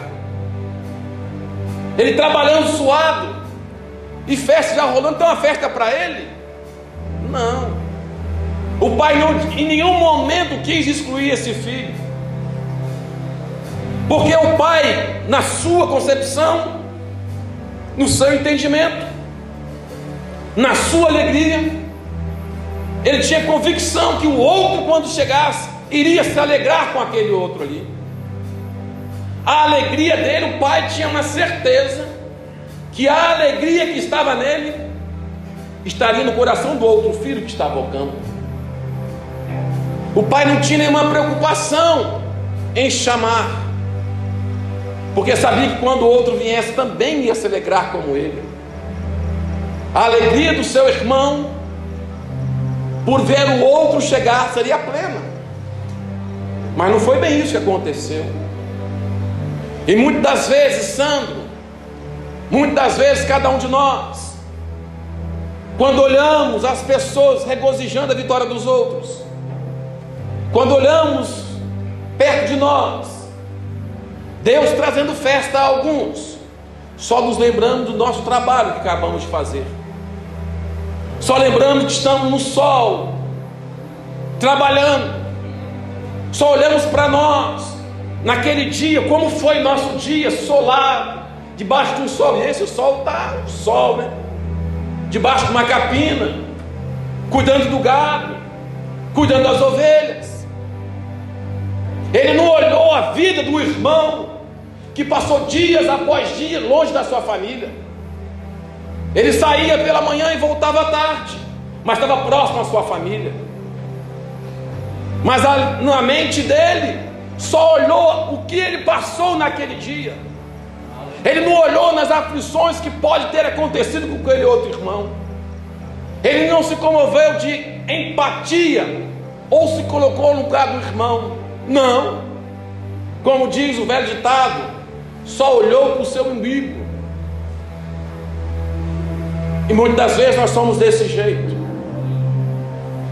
Olhamos para nós e não conseguimos nos alegrar com aqueles que não têm o que nós não temos. Ele, ao invés de se alegrar com aquele que agora passa a receber, não, ele fica irado, porque agora que ele vai ter o que ele tem, ora, não está preocupado. O desejo dele é assim, mas eu, eu não tenho nada, vou dividir de novo. Olha só para vocês entenderem o processo aqui. Olha as palavras aqui no capítulo 29, versículo 29. 27 primeiro, 27. Ele disse-lhe: Veio teu irmão e teu pai matou o bezerro cevado. Presta atenção, matou o bezerro cevado. Aí no 29, olha o que diz o irmão na parte B do versículo 29. Eis que te sirvo há tantos anos sem nunca transgredir o teu mandamento, e nunca me deste um cabrito. Percebe? O pai faz um bezerro a outro filho, a ele nem um cabrito. Ou seja, o cabrito era um animal des, des, é, é, desprezado para o sacrifício. Devia ser cordeiro. Quanto maior o animal, mais caro era. Um bezerro, um bezerro era algo mais. Para nós aqui, bezerro é fácil. Para nós aqui, bezerro é fácil. Mas para nós aqui, camelo é fácil? É fácil o camelo aqui, camelo? Então o que é mais caro? O boi ou o camelo? Aqui para nós. O que é mais caro aqui? Um boi ou um camelo? Um camelo. Porque aqui não tem camelo. Agora imagine um deserto. O que é mais fácil ter, camelo ou boi? Camelo. Lá boi é muito mais caro. E ele ceva um bezerro aguardando o filho. Então o bezerro era caro. Holocausto no bezerro, quando falava, vou oferecer um bezerro no holocausto. Hum, já vai o riquinho se exibir, hein? Porque é caro. Bezerro nos animais. É porque a gente tem um monte que acha que é barato, mas não é. Bezerro nessa cultura era muito caro. E ele ofereceu o bezerro para que pudesse fazer uma festa. E bezerro cevado. Para fazer uma festa ao filho que retorna. E aí ele fala, pai, mas a mim, o senhor não dá nenhum cabrito. Irmão, cabrito come até pedra. Cabrito é o animal mais fácil de criar no deserto. Vocês terem, para vocês terem uma ideia, tem um, tem um lugar, uma ilha, que os, é o cabrito montanhês que fala. Eles ficam nos rochedos assim, nas pedras. Nascem os filhotes, tudo na pedrinha assim, um, um chapadão que nós não conseguimos escalar. E os cabritos vivem ali. Cabrito vive e cresce em qualquer lugar. Aquilo acho que come até prega e, caga parafuso, que é redondinho e caga porca, né? Come qualquer coisa, igual pato. Facinho, facinho, facinho de criar. É o animal mais rejeitado que tinha. É o animal mais rejeitado. Ele falou assim: só dá isso tudo. É como assim: só dá tudo isso para ele e para mim não dá nada. É desse jeito que ele estava se tratando com o pai. Percebe que o que ele estava querendo dizer aqui? Que ele é diferentemente tratado. Só que a falta de conhecimento dele atrapalhava o seu julgamento. E muitas das vezes nossas faltas de conhecimento atrapalham o nosso julgamento. A Bíblia diz aqui no versículo 2 que ele se indignou, ficou zureta e não queria entrar na festa e não queria fazer parte da festa. Olha só. Tem uma festa, sabe, vocês existem. Vocês vão? Vamos lá, gente. Mas a pessoa não quer festa. Só quem não tem festa, irmãos, é quem tem um orgulho muito grande. A festa na sua casa, na sua família, à sua disposição, não vou. Não vou também. Também agora não vou mais na igreja, não tem mais o uniforme que eu quero. Também não vou mais na igreja, o pastor não, não gosta mais de mim. Ah, também não vou na igreja, porque os irmãos não sei o quê. Porque tem pensamentos errados. Ah, não quero mais isso porque disso. Não consegue compreender o todo. E olha o que acontece. O pai amoroso, o pai que ama os dois filhos, paciente com os dois filhos, chega próximo. E aí, meu filho? Aí o pai diz o seguinte: pai vai assim, ou você entra e toma uma surra. Tem mãe que falaria isso, né? Se você não entrar agora, eu te meto o cacete para dentro, vai lá. Não, pai, meu filho, o que, que foi que você não quer entrar, meu? Meu filhinho, você não quer entrar por quê, meu querido? As palavras mansas do pai não aplacaram a fúria do filho. A fúria do filho não foi aplacada com o pai dizendo: Meu filho, vamos lá, meu filho, vamos entrar. Vamos, vamos. Não, a fúria dele estava tão grande. E a fúria dele não era contra o outro irmão. Ele não estava zangado com outro irmão. Quando ele começa a falar, e diz, pai rogando, vamos lá, tal. E ele diz o seguinte: Eis que eu sirvo ao Senhor. Eu sirvo ao Senhor. Agora ele lança sobre o rosto do pai o que ele fazia e qual era o interesse dele. Eu lhe sirvo. Olha só, irmãos. Sigo todas as regras, todos os mandamentos. Faço tudo certinho. E o Senhor nunca se alegrou comigo.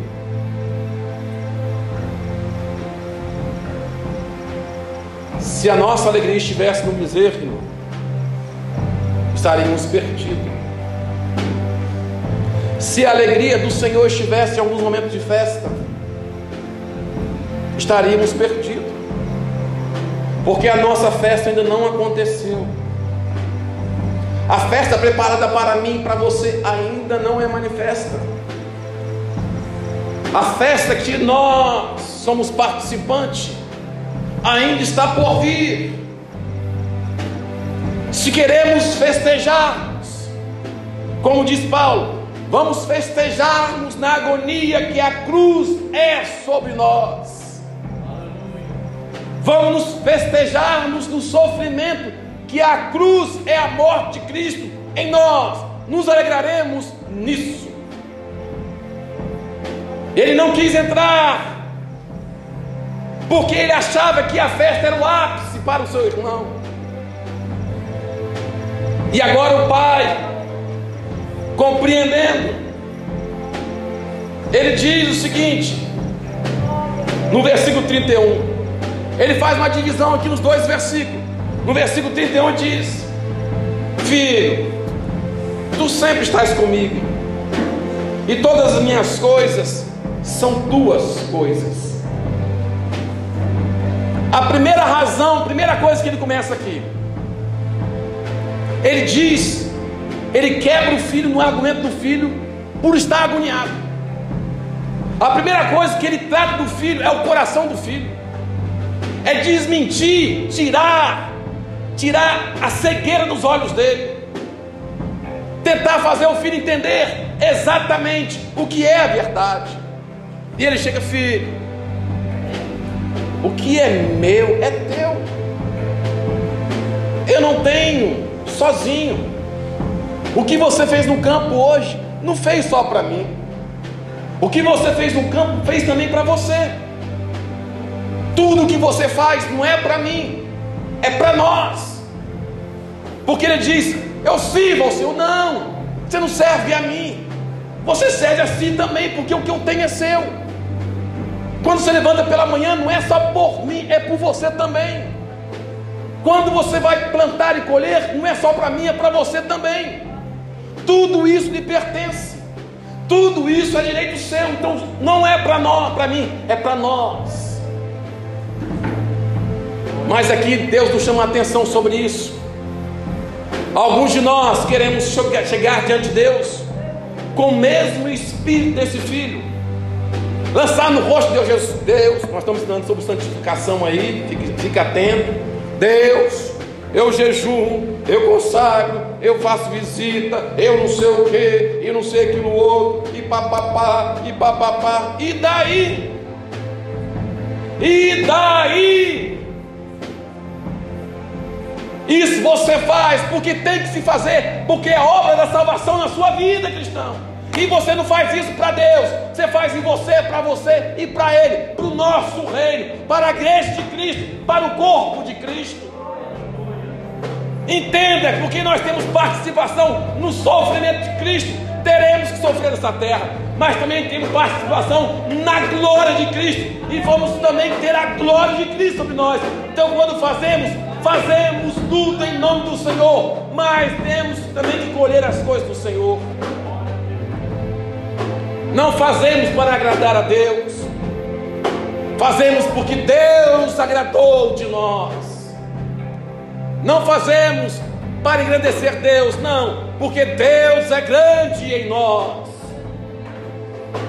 E ele não entendia isso, ele não conseguia compreender isso, mas o pai amado, a primeira coisa que faz foi quebrar essa amargura do coração, tirar a cegueira dos seus olhos, fazer entender que estar na presença do pai não é pouca coisa.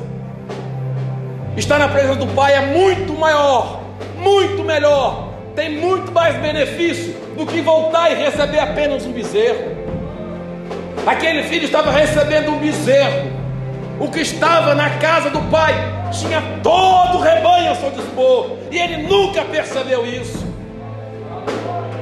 porque os seus olhos não estavam no pai, os seus olhos estavam nos bens que o pai tinha, ele não conseguia perceber a alegria de ter todos os bens na sua casa, não conhecia, não entendia o que Deus tinha, o que o seu pai tinha a lhe oferecer. Ah, que filho insensato! Não sabia, não conseguia perceber o privilégio de ser filho. Ele era dono do campo que ele foi arar. Ele era dono daqueles animais que estavam sobre ele. Tudo lhe pertencia, mas ele não conseguia compreender, porque o coração duro, a visão em coisas mesquinhas e pequenas, aniquilava o poder de enxergar as coisas. E é possível que nós, nessa noite, temos esse coração endurecido, temos uma alma amargurada, porque não sabemos, não conhecemos os privilégios de servir ao Senhor, não estão dispostos a perceber quão grandes coisas Deus tem feito por cada um de nós. Outra coisa, ele estava tão perdido em construir, em trazer diante do Pai os seus feitos, que ele se perdeu no direito que ele tinha. Ó, oh, eu faço isso, aquilo, outro. Se perde nos afazeres, se perde no seu dia a dia, e esquece da glória que o Pai tem para ele. Muitas vezes envolvemos com tanta coisa, tantas coisas, menos dos benefícios que é servir a Deus, dos benefícios que é ser filho de Deus, porque os afazeres nos cegam dia após dia. Uma outra coisa que ele não conhecia eram os desejos do seu pai. Ah. O pai chega diante dele e diz: Filho, todas as minhas coisas são tuas coisas. Ele era o filho mais velho e não sabia, não conseguia entender o pai, não conhecia o coração daquele pai. Nós muitas vezes estamos na igreja, servindo a Deus, mas não conhecemos o coração de Deus ao nosso favor. Não sabemos o que Deus pensa a nosso respeito. As coisas dos afazeres nos levam para longe da vontade de Deus. E aí ficamos chateados porque não comemos nem um cabritinho. Se fosse aqui, né? Não come, não come nem uma preazinha, né? É, uma preazinha. É o menor animal, mais fácil caçar, tá barato, carne agora, picanha tá caro, né? Bezerro hoje aqui é ouro. Ficaria tristezinho, ah, ah, ah, porque não conhecia o coração do Pai. Olha a diferença. O filho pródigo. É possível que ele conhecia mais o coração do pai do que esse. Ele vou chegar assim, vou até meu pai. E eu vou pedir para ser um jornaleiro. Ele vai me fazer um jornaleiro. Ele conhecia que o pai era misericordioso, mas não sabia que era tão misericordioso porque ele mediu o pai. Esses dois, sabe como é que eles mediram o pai deles? Por quem eles eram. Eles mediram o pai por aquilo que eles pensam, aquilo que eles sabem, daquilo que eles vivem, daquilo que está no coração dele. E muitas vezes nós medimos os outros, medimos o que os outros pensam, medimos o que os outros falam, medimos o que Deus é, segundo o que nós somos, o que nós pensamos, da maldade que está no nosso coração.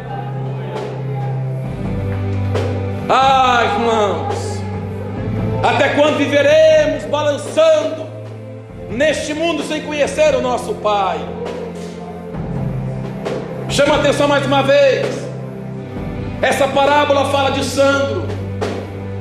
Essa parábola fala de Silvia. Essa parábola fala de Jonas, de Jonatas. Essa parábola fala de mim de você.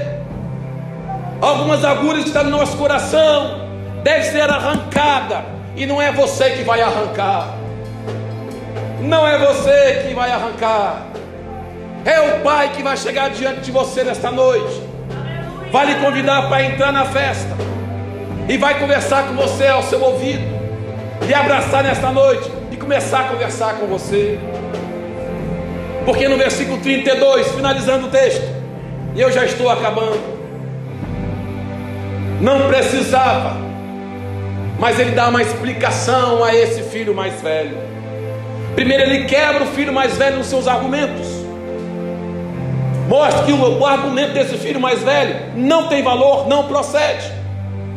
E ele diz: Mas era justo, olha só, mas era justo alegrarmos e folgarmos, porque este teu irmão estava morto e reviveu, tinha perdido e se achou. Percebe que ele fala? Se achou. Não foi o pai, foi o filho que se achou. Quando fala que se achou, é porque ele não sabia onde era a casa. Não está dizendo que ele foi para o mundo e perdeu onde era a casa. Ah, onde é a minha casa agora? Não sei para onde é. Estou perdido, me leva da minha casa. Não, não era isso se achou e passou a ter consciência de quem ele verdadeiramente era. Ele agora tinha consciência de quem era o mundo à sua volta. Ele começou a perceber, esse filho pródigo começou a perceber quem como é viver no mundo sem a presença do pai. E ele fala para esse filho: Filho, ele se achou, está na hora de você se achar também. De saber que debaixo, mesmo debaixo do pai, não adianta cumprir os mandamentos, tem que se alegrar comigo. Vamos entrar e se alegrar, porque há júbilo nessa casa, e a casa porque aquele que se achou. Não é a inveja que nos leva diante de Deus. É júbilo quando nós nos encontramos e sabemos verdadeiramente quem nós somos. Devemos parar de mentir para nós mesmos, mentir por Espírito Santo, tentar usar argumento que eu faço isso, faço aquilo outro, então eu mereço isso. E o Espírito Santo, não, você precisa primeiro se achar, para que agora nós possamos jubilar junto mais uma vez. Quem somos nós na presença desse Pai? Qual o argumento que nós vamos dobrar nosso joelho nesta noite e falar para Ele? Qual o argumento que eu vou usar para falar com Deus? para dar desculpa das coisas que Ele exige que eu seja, para me alegrar na, na casa dele. Igreja, fique de pé em nome de Jesus.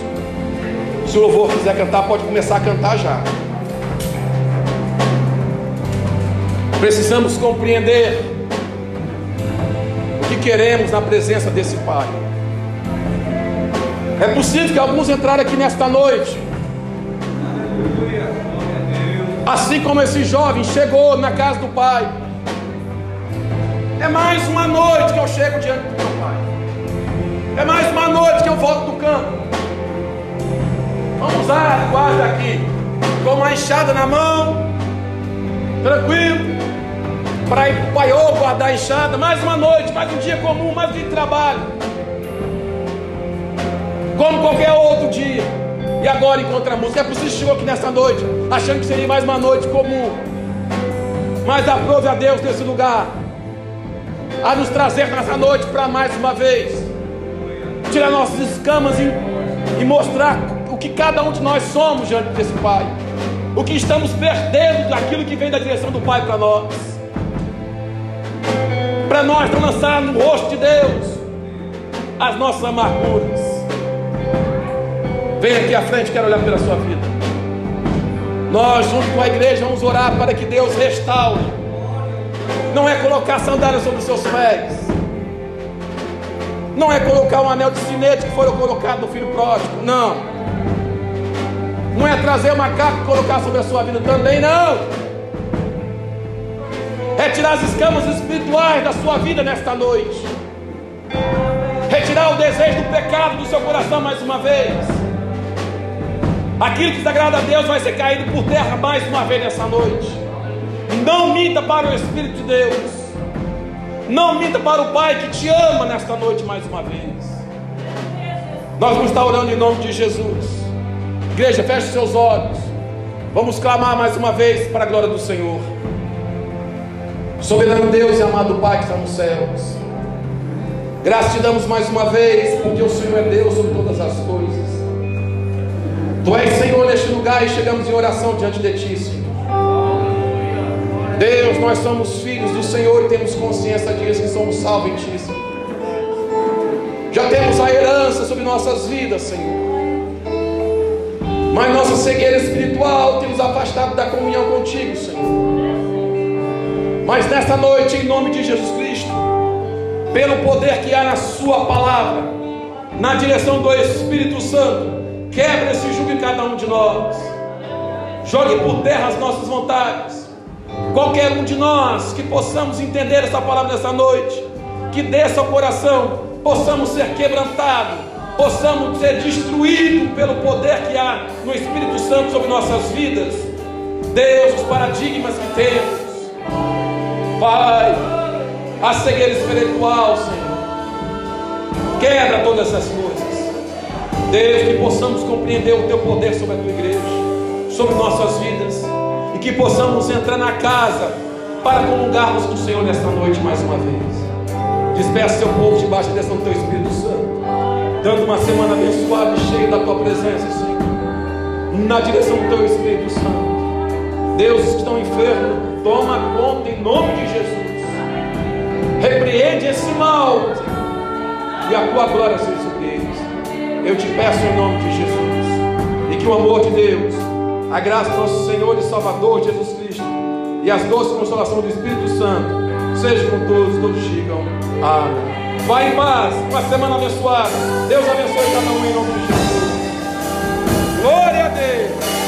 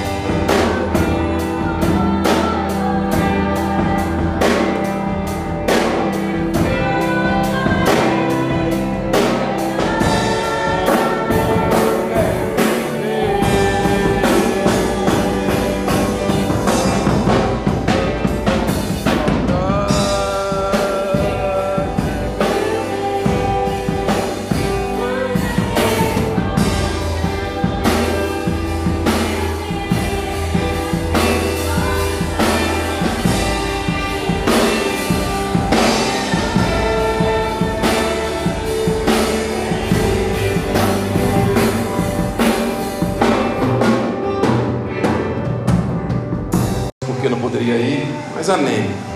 Vou ter que casar uma filha agora, então, para vocês verem. Um filho, não foi casar a filha agora, né, Thelma?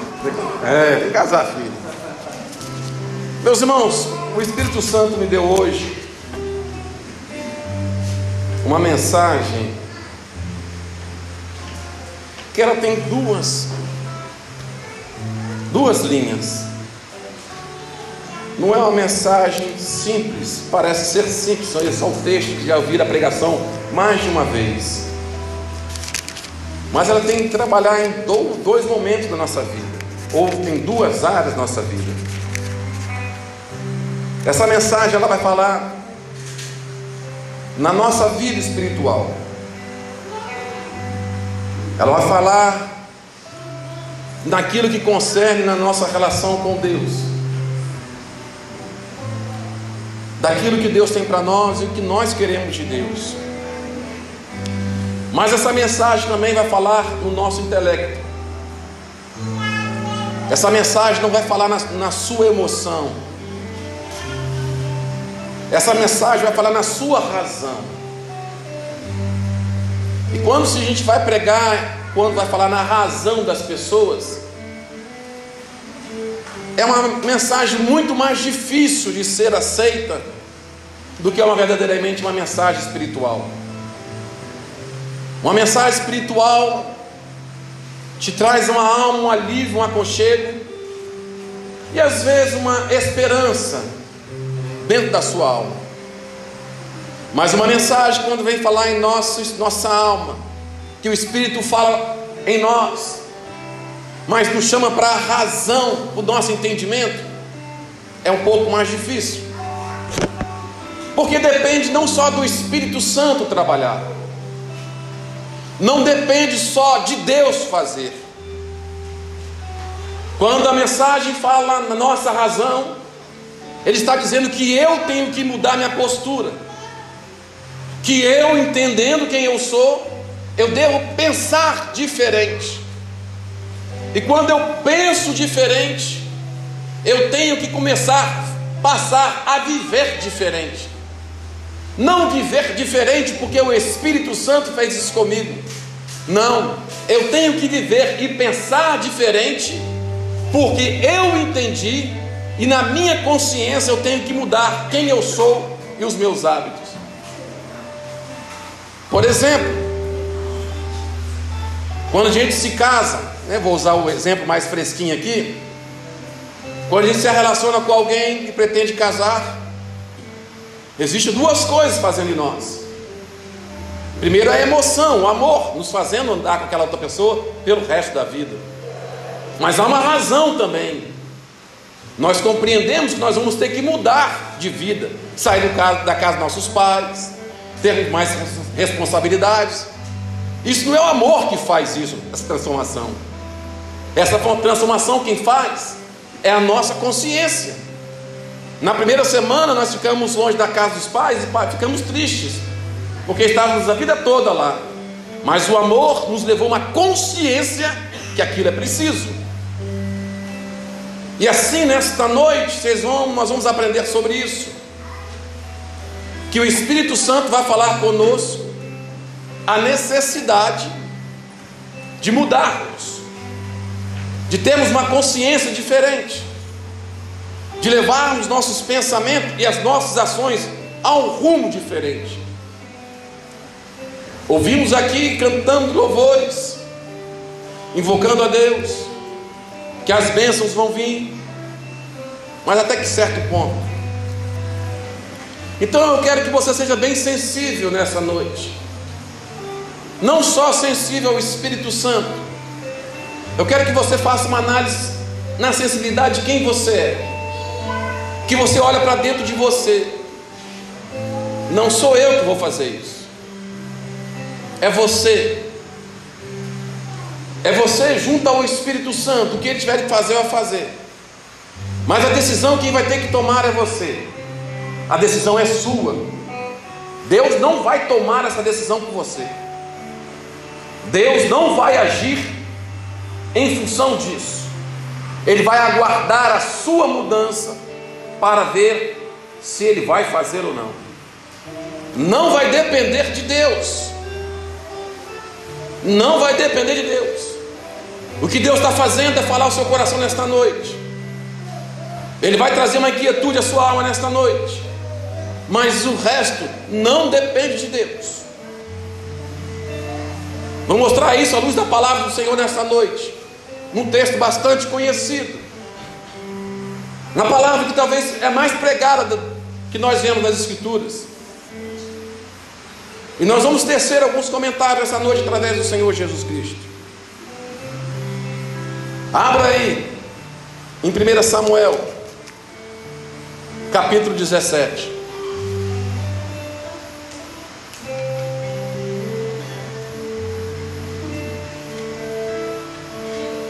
Glória a Deus. Glória a Deus.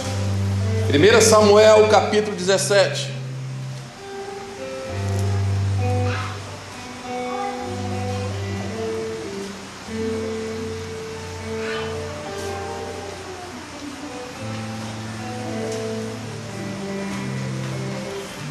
Primeiro eu vou ler o versículo 26 do capítulo 17.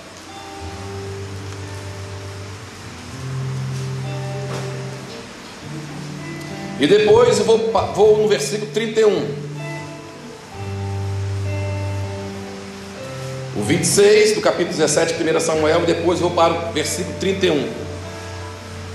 E então falou Davi aos homens que estavam com ele, dizendo: O que farão a aquele homem que ferir a este filisteu e tirar a afronta de sobre Israel?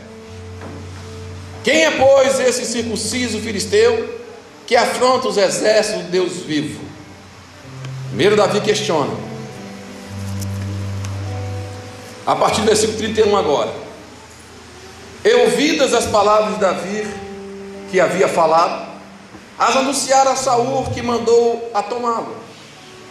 E disse Davi a Saul: Não desfaleça seu coração de ninguém, por causa dele, teu servo irá e pelejará contra este filisteu. Porém, Saul disse a Davi: Contra este filisteu não poderás ir para pelejar com ele, pois ainda és moço, e ele é homem de guerra desde a sua mocidade. Então disse Davi a Saul: Teu servo apacentava as ovelhas de seu pai, e quando vinha um leão e o urso e tomavam uma ovelha do rebanho, eu saía após ele feria, eu livrava-o da boca, da sua boca. E quando se levantavam, lançava a mão na barba e o feria e o matava. Assim feriu o teu servo a leão como ao urso. Assim será incircunciso o filisteu, como um deles, enquanto afrontou os exércitos de Deus vivo. Disse mais a Davi: O Senhor me livrou das garras do leão e das garras dos ursos, e ele me livrará da mão deste filisteu. Então disse Saul a Davi: Vai, o Senhor seja contigo. Essa mensagem eu acho que nós já ouvimos muitas vezes sobre Davi e Golias. As crianças ouvem essas mensagens dia após dia pela sua titia do berçário, das crianças na adolescência, e nós, como adultos, já somos infestados de mensagens de Davi e Golias. Davi é chamado na Bíblia segundo o coração de Deus. Era um homem que estava próximo daquilo que Deus queria fazer. E ele entendia algumas coisas, mas era um homem também cheio de pecado, como qualquer um de nós. Falho, como qualquer um de nós. Então, por que Davi é chamado o homem segundo o coração de Deus? É algo que nós devemos notar em alguns momentos. Primeiro eu quero conversar do lado espiritual de Davi. O que leva Davi a enfrentar um urso e um leão que ataca as ovelhas do seu pai. Veja bem, o que é mais valioso? Uma ovelha ou um filho? Um rebanho de ovelhas, vamos botar não só ovelha, vamos botar um rebanho de ovelhas ou um filho, o que é mais valioso? Muito mais um filho. Imagine se Davi chega em casa e falava assim: Papai, veio um urso e comeu uma ovelha do Senhor. Eu fui enfrentar ele, mas não consegui. O que o pai de Davi faria, falaria com Davi? O que você acha que Jessé ia fazer com Davi? Você acha que Jessé ia botar Davi de castigo? Você acha que Jessé ia pegar o cinto no nome de Davi sentar no nome de Davi? Imagine se Davi chegasse outro dia, papai, hoje vem um leão. E esse leão veio contra a ovelha, e eu não consegui tirar da boca do leão essa ovelha e ela morreu. Eu fiz o que fosse, foi possível, mas ficamos sem essa ovelha. O que diria o pai de Davi a Davi? Não, você não. Não, é compreensível que haveria essa perda para os animais selvagens. É possível que alguns outros filhos de Davi, ou de Jessé, irmão de Davi, tenha perdido quando crianças ovelhas no pasto. É possível que Jessé já teve a experiência de perder ovelhas para urso e leões, lobos ou qualquer outro animal. Perder para algumas doenças. É possível. Então, por que Davi, compreendendo isso, que a perda faz parte de se criar um rebanho no deserto? Se a perda faz parte, por que Davi arriscaria a sua vida em favor de ovelhas? Parece uma coisa que não faz sentido, porque pela razão não faz nenhum sentido. Aqui agora vamos trabalhar a mentalidade de Davi. Eu quero te chamar a atenção para esse fato, porque não é um fato espiritual, é um fato que estava na mente de Davi. A ovelha veio, Davi não botou o joelho em oração, botou a cabeça no pó. Senhor, me dá força para poder lutar contra essa ovelha, esse urso. Não, não é algo espiritual. Era algo que estava no coração de Davi, incrustado pelas histórias que o pai falava a Davi sobre essa, a situação de quem era Deus. Davi tinha uma convicção na sua razão, a sua mentalidade espiritual era muito maior que a sua mentalidade humana. Qual outro personagem que matou urso e leão? Vocês poderiam me dizer? Vocês conhecem? Sansão. Um outro personagem que matou urso e leão foi Sansão. E a força que vinha a Sansão não provinha de Sansão. O Espírito do Senhor vinha sobre Sansão e de uma forma extraordinária, sobrenatural. Ele matava e fazia feitos extraordinários, narrados na Bíblia de pegar o leão pela boca, rasgar o leão, matar urso, matar homens, carregar portões de aço sobre as costas, arrancando firmes portões que os exércitos derrubavam. Ele sozinho derrubou, derrubou os portões e carregava. E essas histórias entrou no coração de Davi quando criança ainda, porque ele era um jovem, apacentando ovelhas. E essas histórias não mudou apenas o caráter espiritual de Davi. Não mudou apenas o caráter espiritual de confiar em Deus. Trouxe ele entendimento do que é possível fazer em Deus, para com Deus, vivendo em Deus.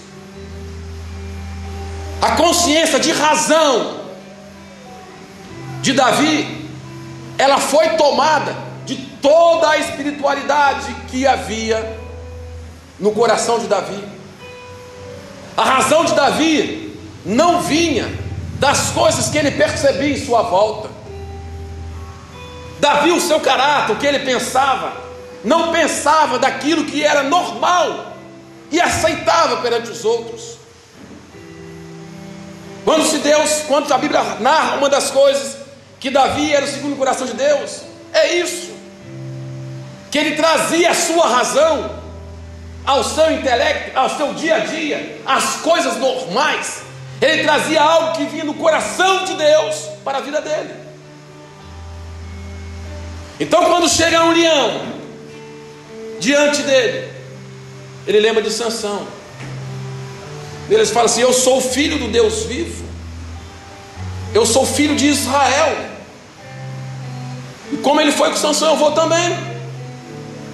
Minha ovelha não, meu, meu pai pode ter perdido, meus irmãos perdido, mas eu não, porque eu sei quem é Deus de Israel, que meu pai sempre contou isso sobre, sobre ele. A mente, o entendimento, o intelecto de Davi estava cheio de entendimento de quem era Deus. Davi tinha convicção no seu coração que Deus ia dar livramento a ele contra aquele leão e aquele urso. Ele partia para cima.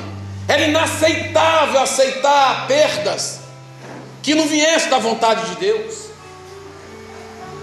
Davi, tudo que não vinha de Deus, que provocava o poder de Deus, a grandiosidade de Deus para com os outros, através de Israel, ele rejeitava. Ele sabia que o povo de Israel, que Davi era descendente de alguém que era para manifestar a glória de Deus. Ele sabia disso. E tudo que fosse contrário a isso não entrava em sua mente. Não. Deus é prova, vai nos prosperar em todas as coisas. Davi não duvidava de quem era Deus. Veja, não era algo espiritual, era algo pela razão, pelo entendimento. E aí eu trago a, a, o tema dessa mensagem nesta noite. Quantas vitórias você perdeu porque foi muito espiritual? Quantas bênçãos você deixou de receber porque você foi apenas espiritual? A sua mentalidade ainda não foi forjada. A sua mente está a esperar em tudo no Senhor, achando que o Senhor vai descer dos céus para a terra para fazer milagre. Nós muitas das vezes não vemos os milagres do Senhor, porque nós não nos lançamos naquilo que temos entendimento de quem é Deus. Não conhecemos as vontades de Deus. Quanto desse milagre nós perdemos? Quantas coisas extraordinárias nós não participamos, porque a nossa mente está na normalidade. Eu disse que se fosse comigo, possivelmente, eu afastava as outras ovelhinhas e deixava ele comer aquela ovelha para matar a fome para ir embora, o urso e o leão. Come, meu filho, come, mas depois vai embora, tá? Não volta para cá mais não. E no outro dia eu voltar para aquele lugar? De jeito nenhum. Ia para outro canto. Davi não, amanhã eu volto para cá de novo, porque o leão está morto. Vou voltar de novo, porque o leão já não existe mais. Não toma a minha parte no que eu tenho, porque eu joguei o leão à morte. E muitas vezes nós fazemos concessões com o mundo, deixamos de voltar ao pasto porque o leão continua vivo, o urso continua vivo, e aí olhamos para outras bandas, vamos buscar pasto em outros lugares, mais difícil às vezes, mais longe, porque temos medo do leão e do urso. A nossa razão, está aniquilado em algumas coisas. Mas vamos mais um pouquinho à frente. Lemos num texto, ele testemunhando sobre esse fato, a partir do versículo 36. E ele diz: Assim feriu o teu servo leão como urso, e assim será esse incursiso filisteu como um deles, enquanto afrontou os exércitos do Deus vivo. A primeira menção que a gente pode olhar aqui, vamos valorizar um pouco isso aqui, que as pessoas valorizam muito e é algo de valor, é que ele aponta que quem livrou ele do leão e do urso foi Deus. A sua mentalidade não era aceitável perder. Mas ele sabia que toda vitória provinha de Deus. A sua razão não estava cauterizada em relação a ter Deus. Não. A sua razão, o seu entendimento estava de sobremaneira alicerçado, o seu pensamento, a sua fé estava alicerçada, a sua consciência alicerçada de quem era Deus e o que Deus podia fazer por ele. Mas olha o versículo 26 que nós lemos. Então falou Davi a estes homens que estavam com ele, dizendo: Que farão a aquele que feria este filisteu e tirar afronta sobre Israel? Quem é, pois, circunciso para afrontar o exército de Deus vivo? Duas perguntas de Davi. A primeira pergunta: O que vai ganhar quem matar Golias? O que vai ganhar quem matar Golias? Razão. Qual é o prêmio para matar Golias? Razão. Veja, a primeira pergunta de Davi foi relacionada ao prêmio. E a segunda pergunta, aí sim vem a segunda pergunta. Quem é, pois, o circunciso filisteu para afrontar o exército de Deus vivo? Olha as duas perguntas de Davi. Davi sabia e queria saber qual era o ganho de enfrentar o gigante. Davi queria saber qual é o retorno de enfrentar o gigante. Essa mentalidade de Davi também estava lá no deserto quando ele mata as ovelhas, mata o leão e o urso. Porque ele sabia que cada ovelha que se perdesse, ele teria alguns problemas. Segundo, primeiro problema, ele teria menos do seu rebanho. E mais do que isso, toda vez que o leão e o urso tivesse fome, aonde ele iria? No rebanho de Davi. E com isso, seu rebanho se diminuindo dia após dia. A segunda coisa, que eu já citei um pouco antes: se ele não matasse o urso e o leão, ele teria que trocar de lugar, para que o urso e o leão não perseguissem mais suas ovelhas. Então veja que os pensamentos de Davi, segundo o coração de Deus, leva muito além da espiritualidade. A razão é algo da parte de Davi que faz sentido. Muitas vezes nós faz, olhamos e queremos que Deus faça por nós coisas que não faz sentido. Ah, eu quero que o Senhor me prospere. Para quê? Quero que Deus me dê um casamento. Por quê? Ah, quero que Deus me cure. Onde? Para quê? São coisas necessárias a nós. Mas qual a razão disso tudo? Te dar um casamento para quê? Para você ser infeliz ou trazer infelicidade a alguém?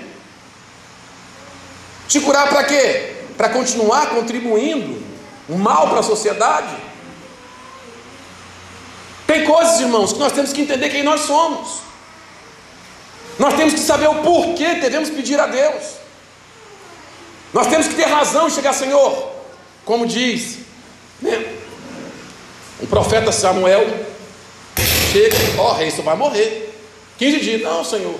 Se eu tenho crédito diante do Senhor, se eu tenho crédito, Senhor, me dá mais um tempo de vida. Deus dá mais 15 anos. Tinha conhecimento de quem era Deus e quem ele era para Deus. Então, verdadeiramente, quem nós somos para Deus?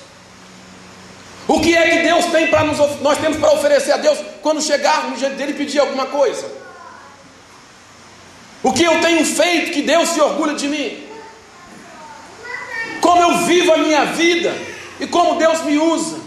Eu não estou dizendo que Deus só não vai nos abençoar se nós seguirmos todos os seus planos, não. A misericórdia de Deus nos alcança de tal forma que nós somos sim abençoados de qualquer forma. Nenhum de nós merecemos a glória do Senhor, nenhum de nós merecemos a graça de Deus, mas a misericórdia dele, como diz as Escrituras, é a causa de nós não sermos consumidos. Mas efeitos sobrenaturais sobre a nossa vida. Algumas coisas que possamos viver que não vivemos.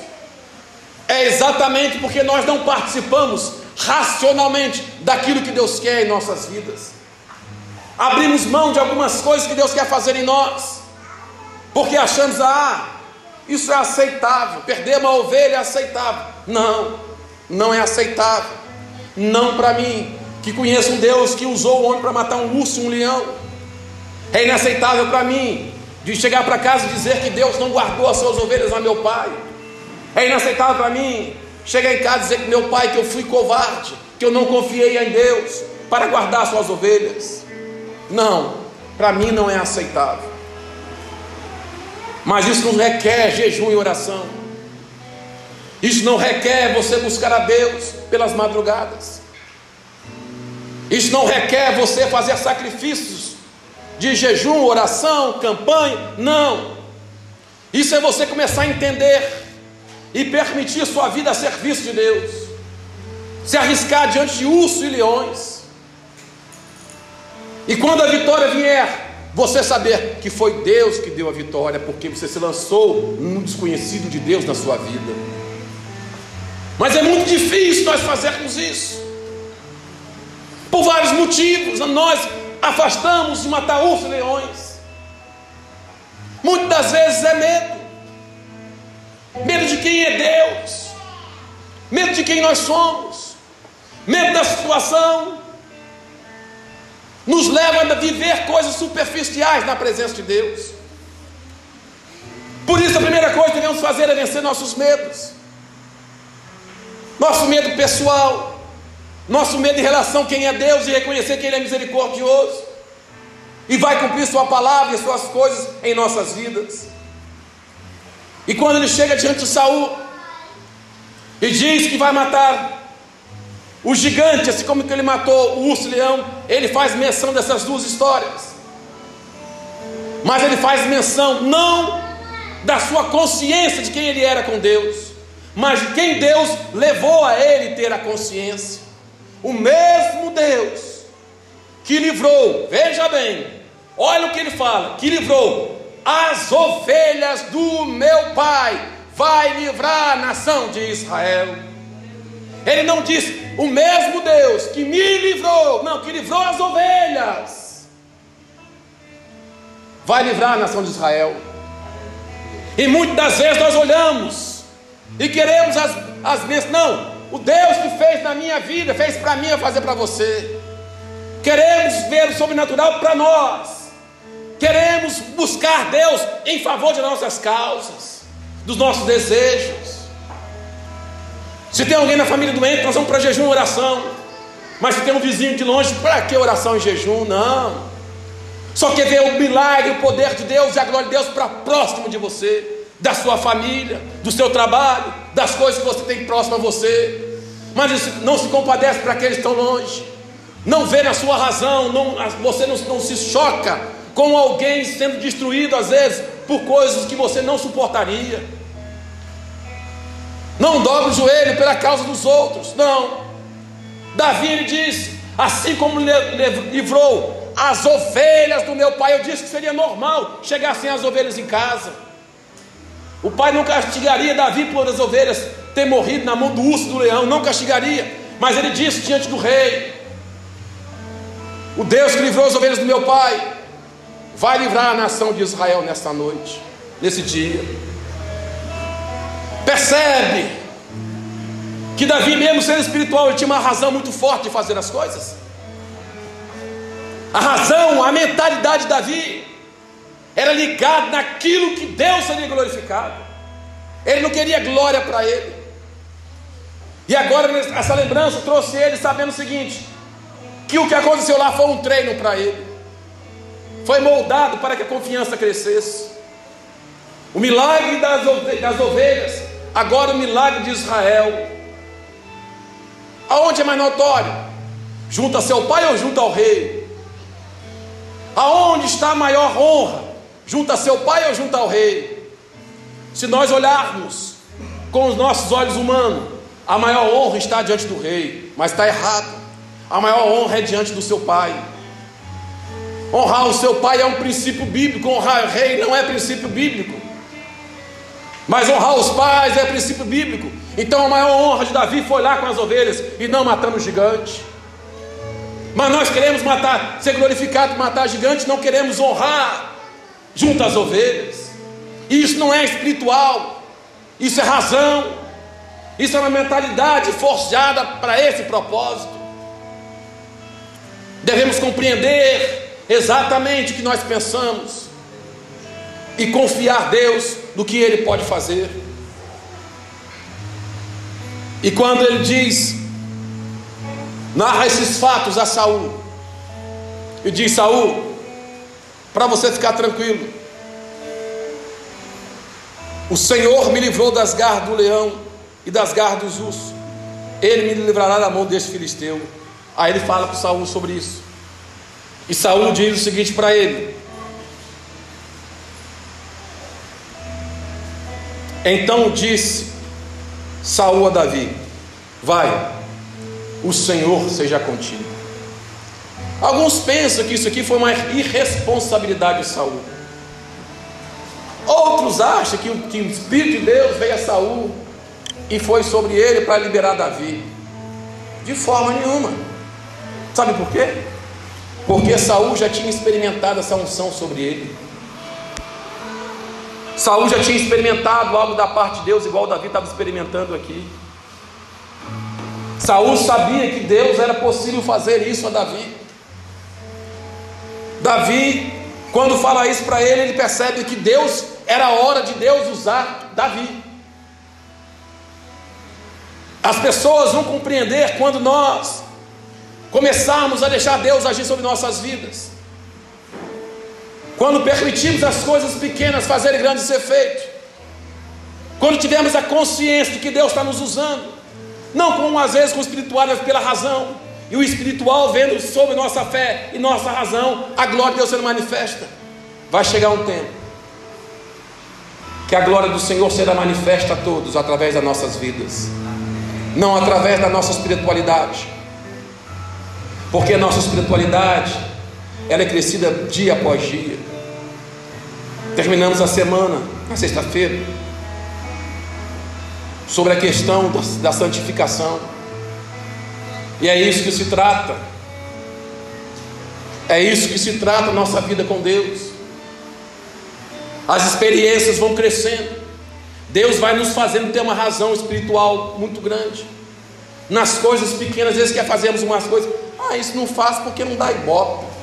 Ah, isso não vou fazer porque ninguém vê, o pastor não vai saber. Não, eu queria que alguém visse, eu quero pregar na igreja, eu quero fazer aquilo outro.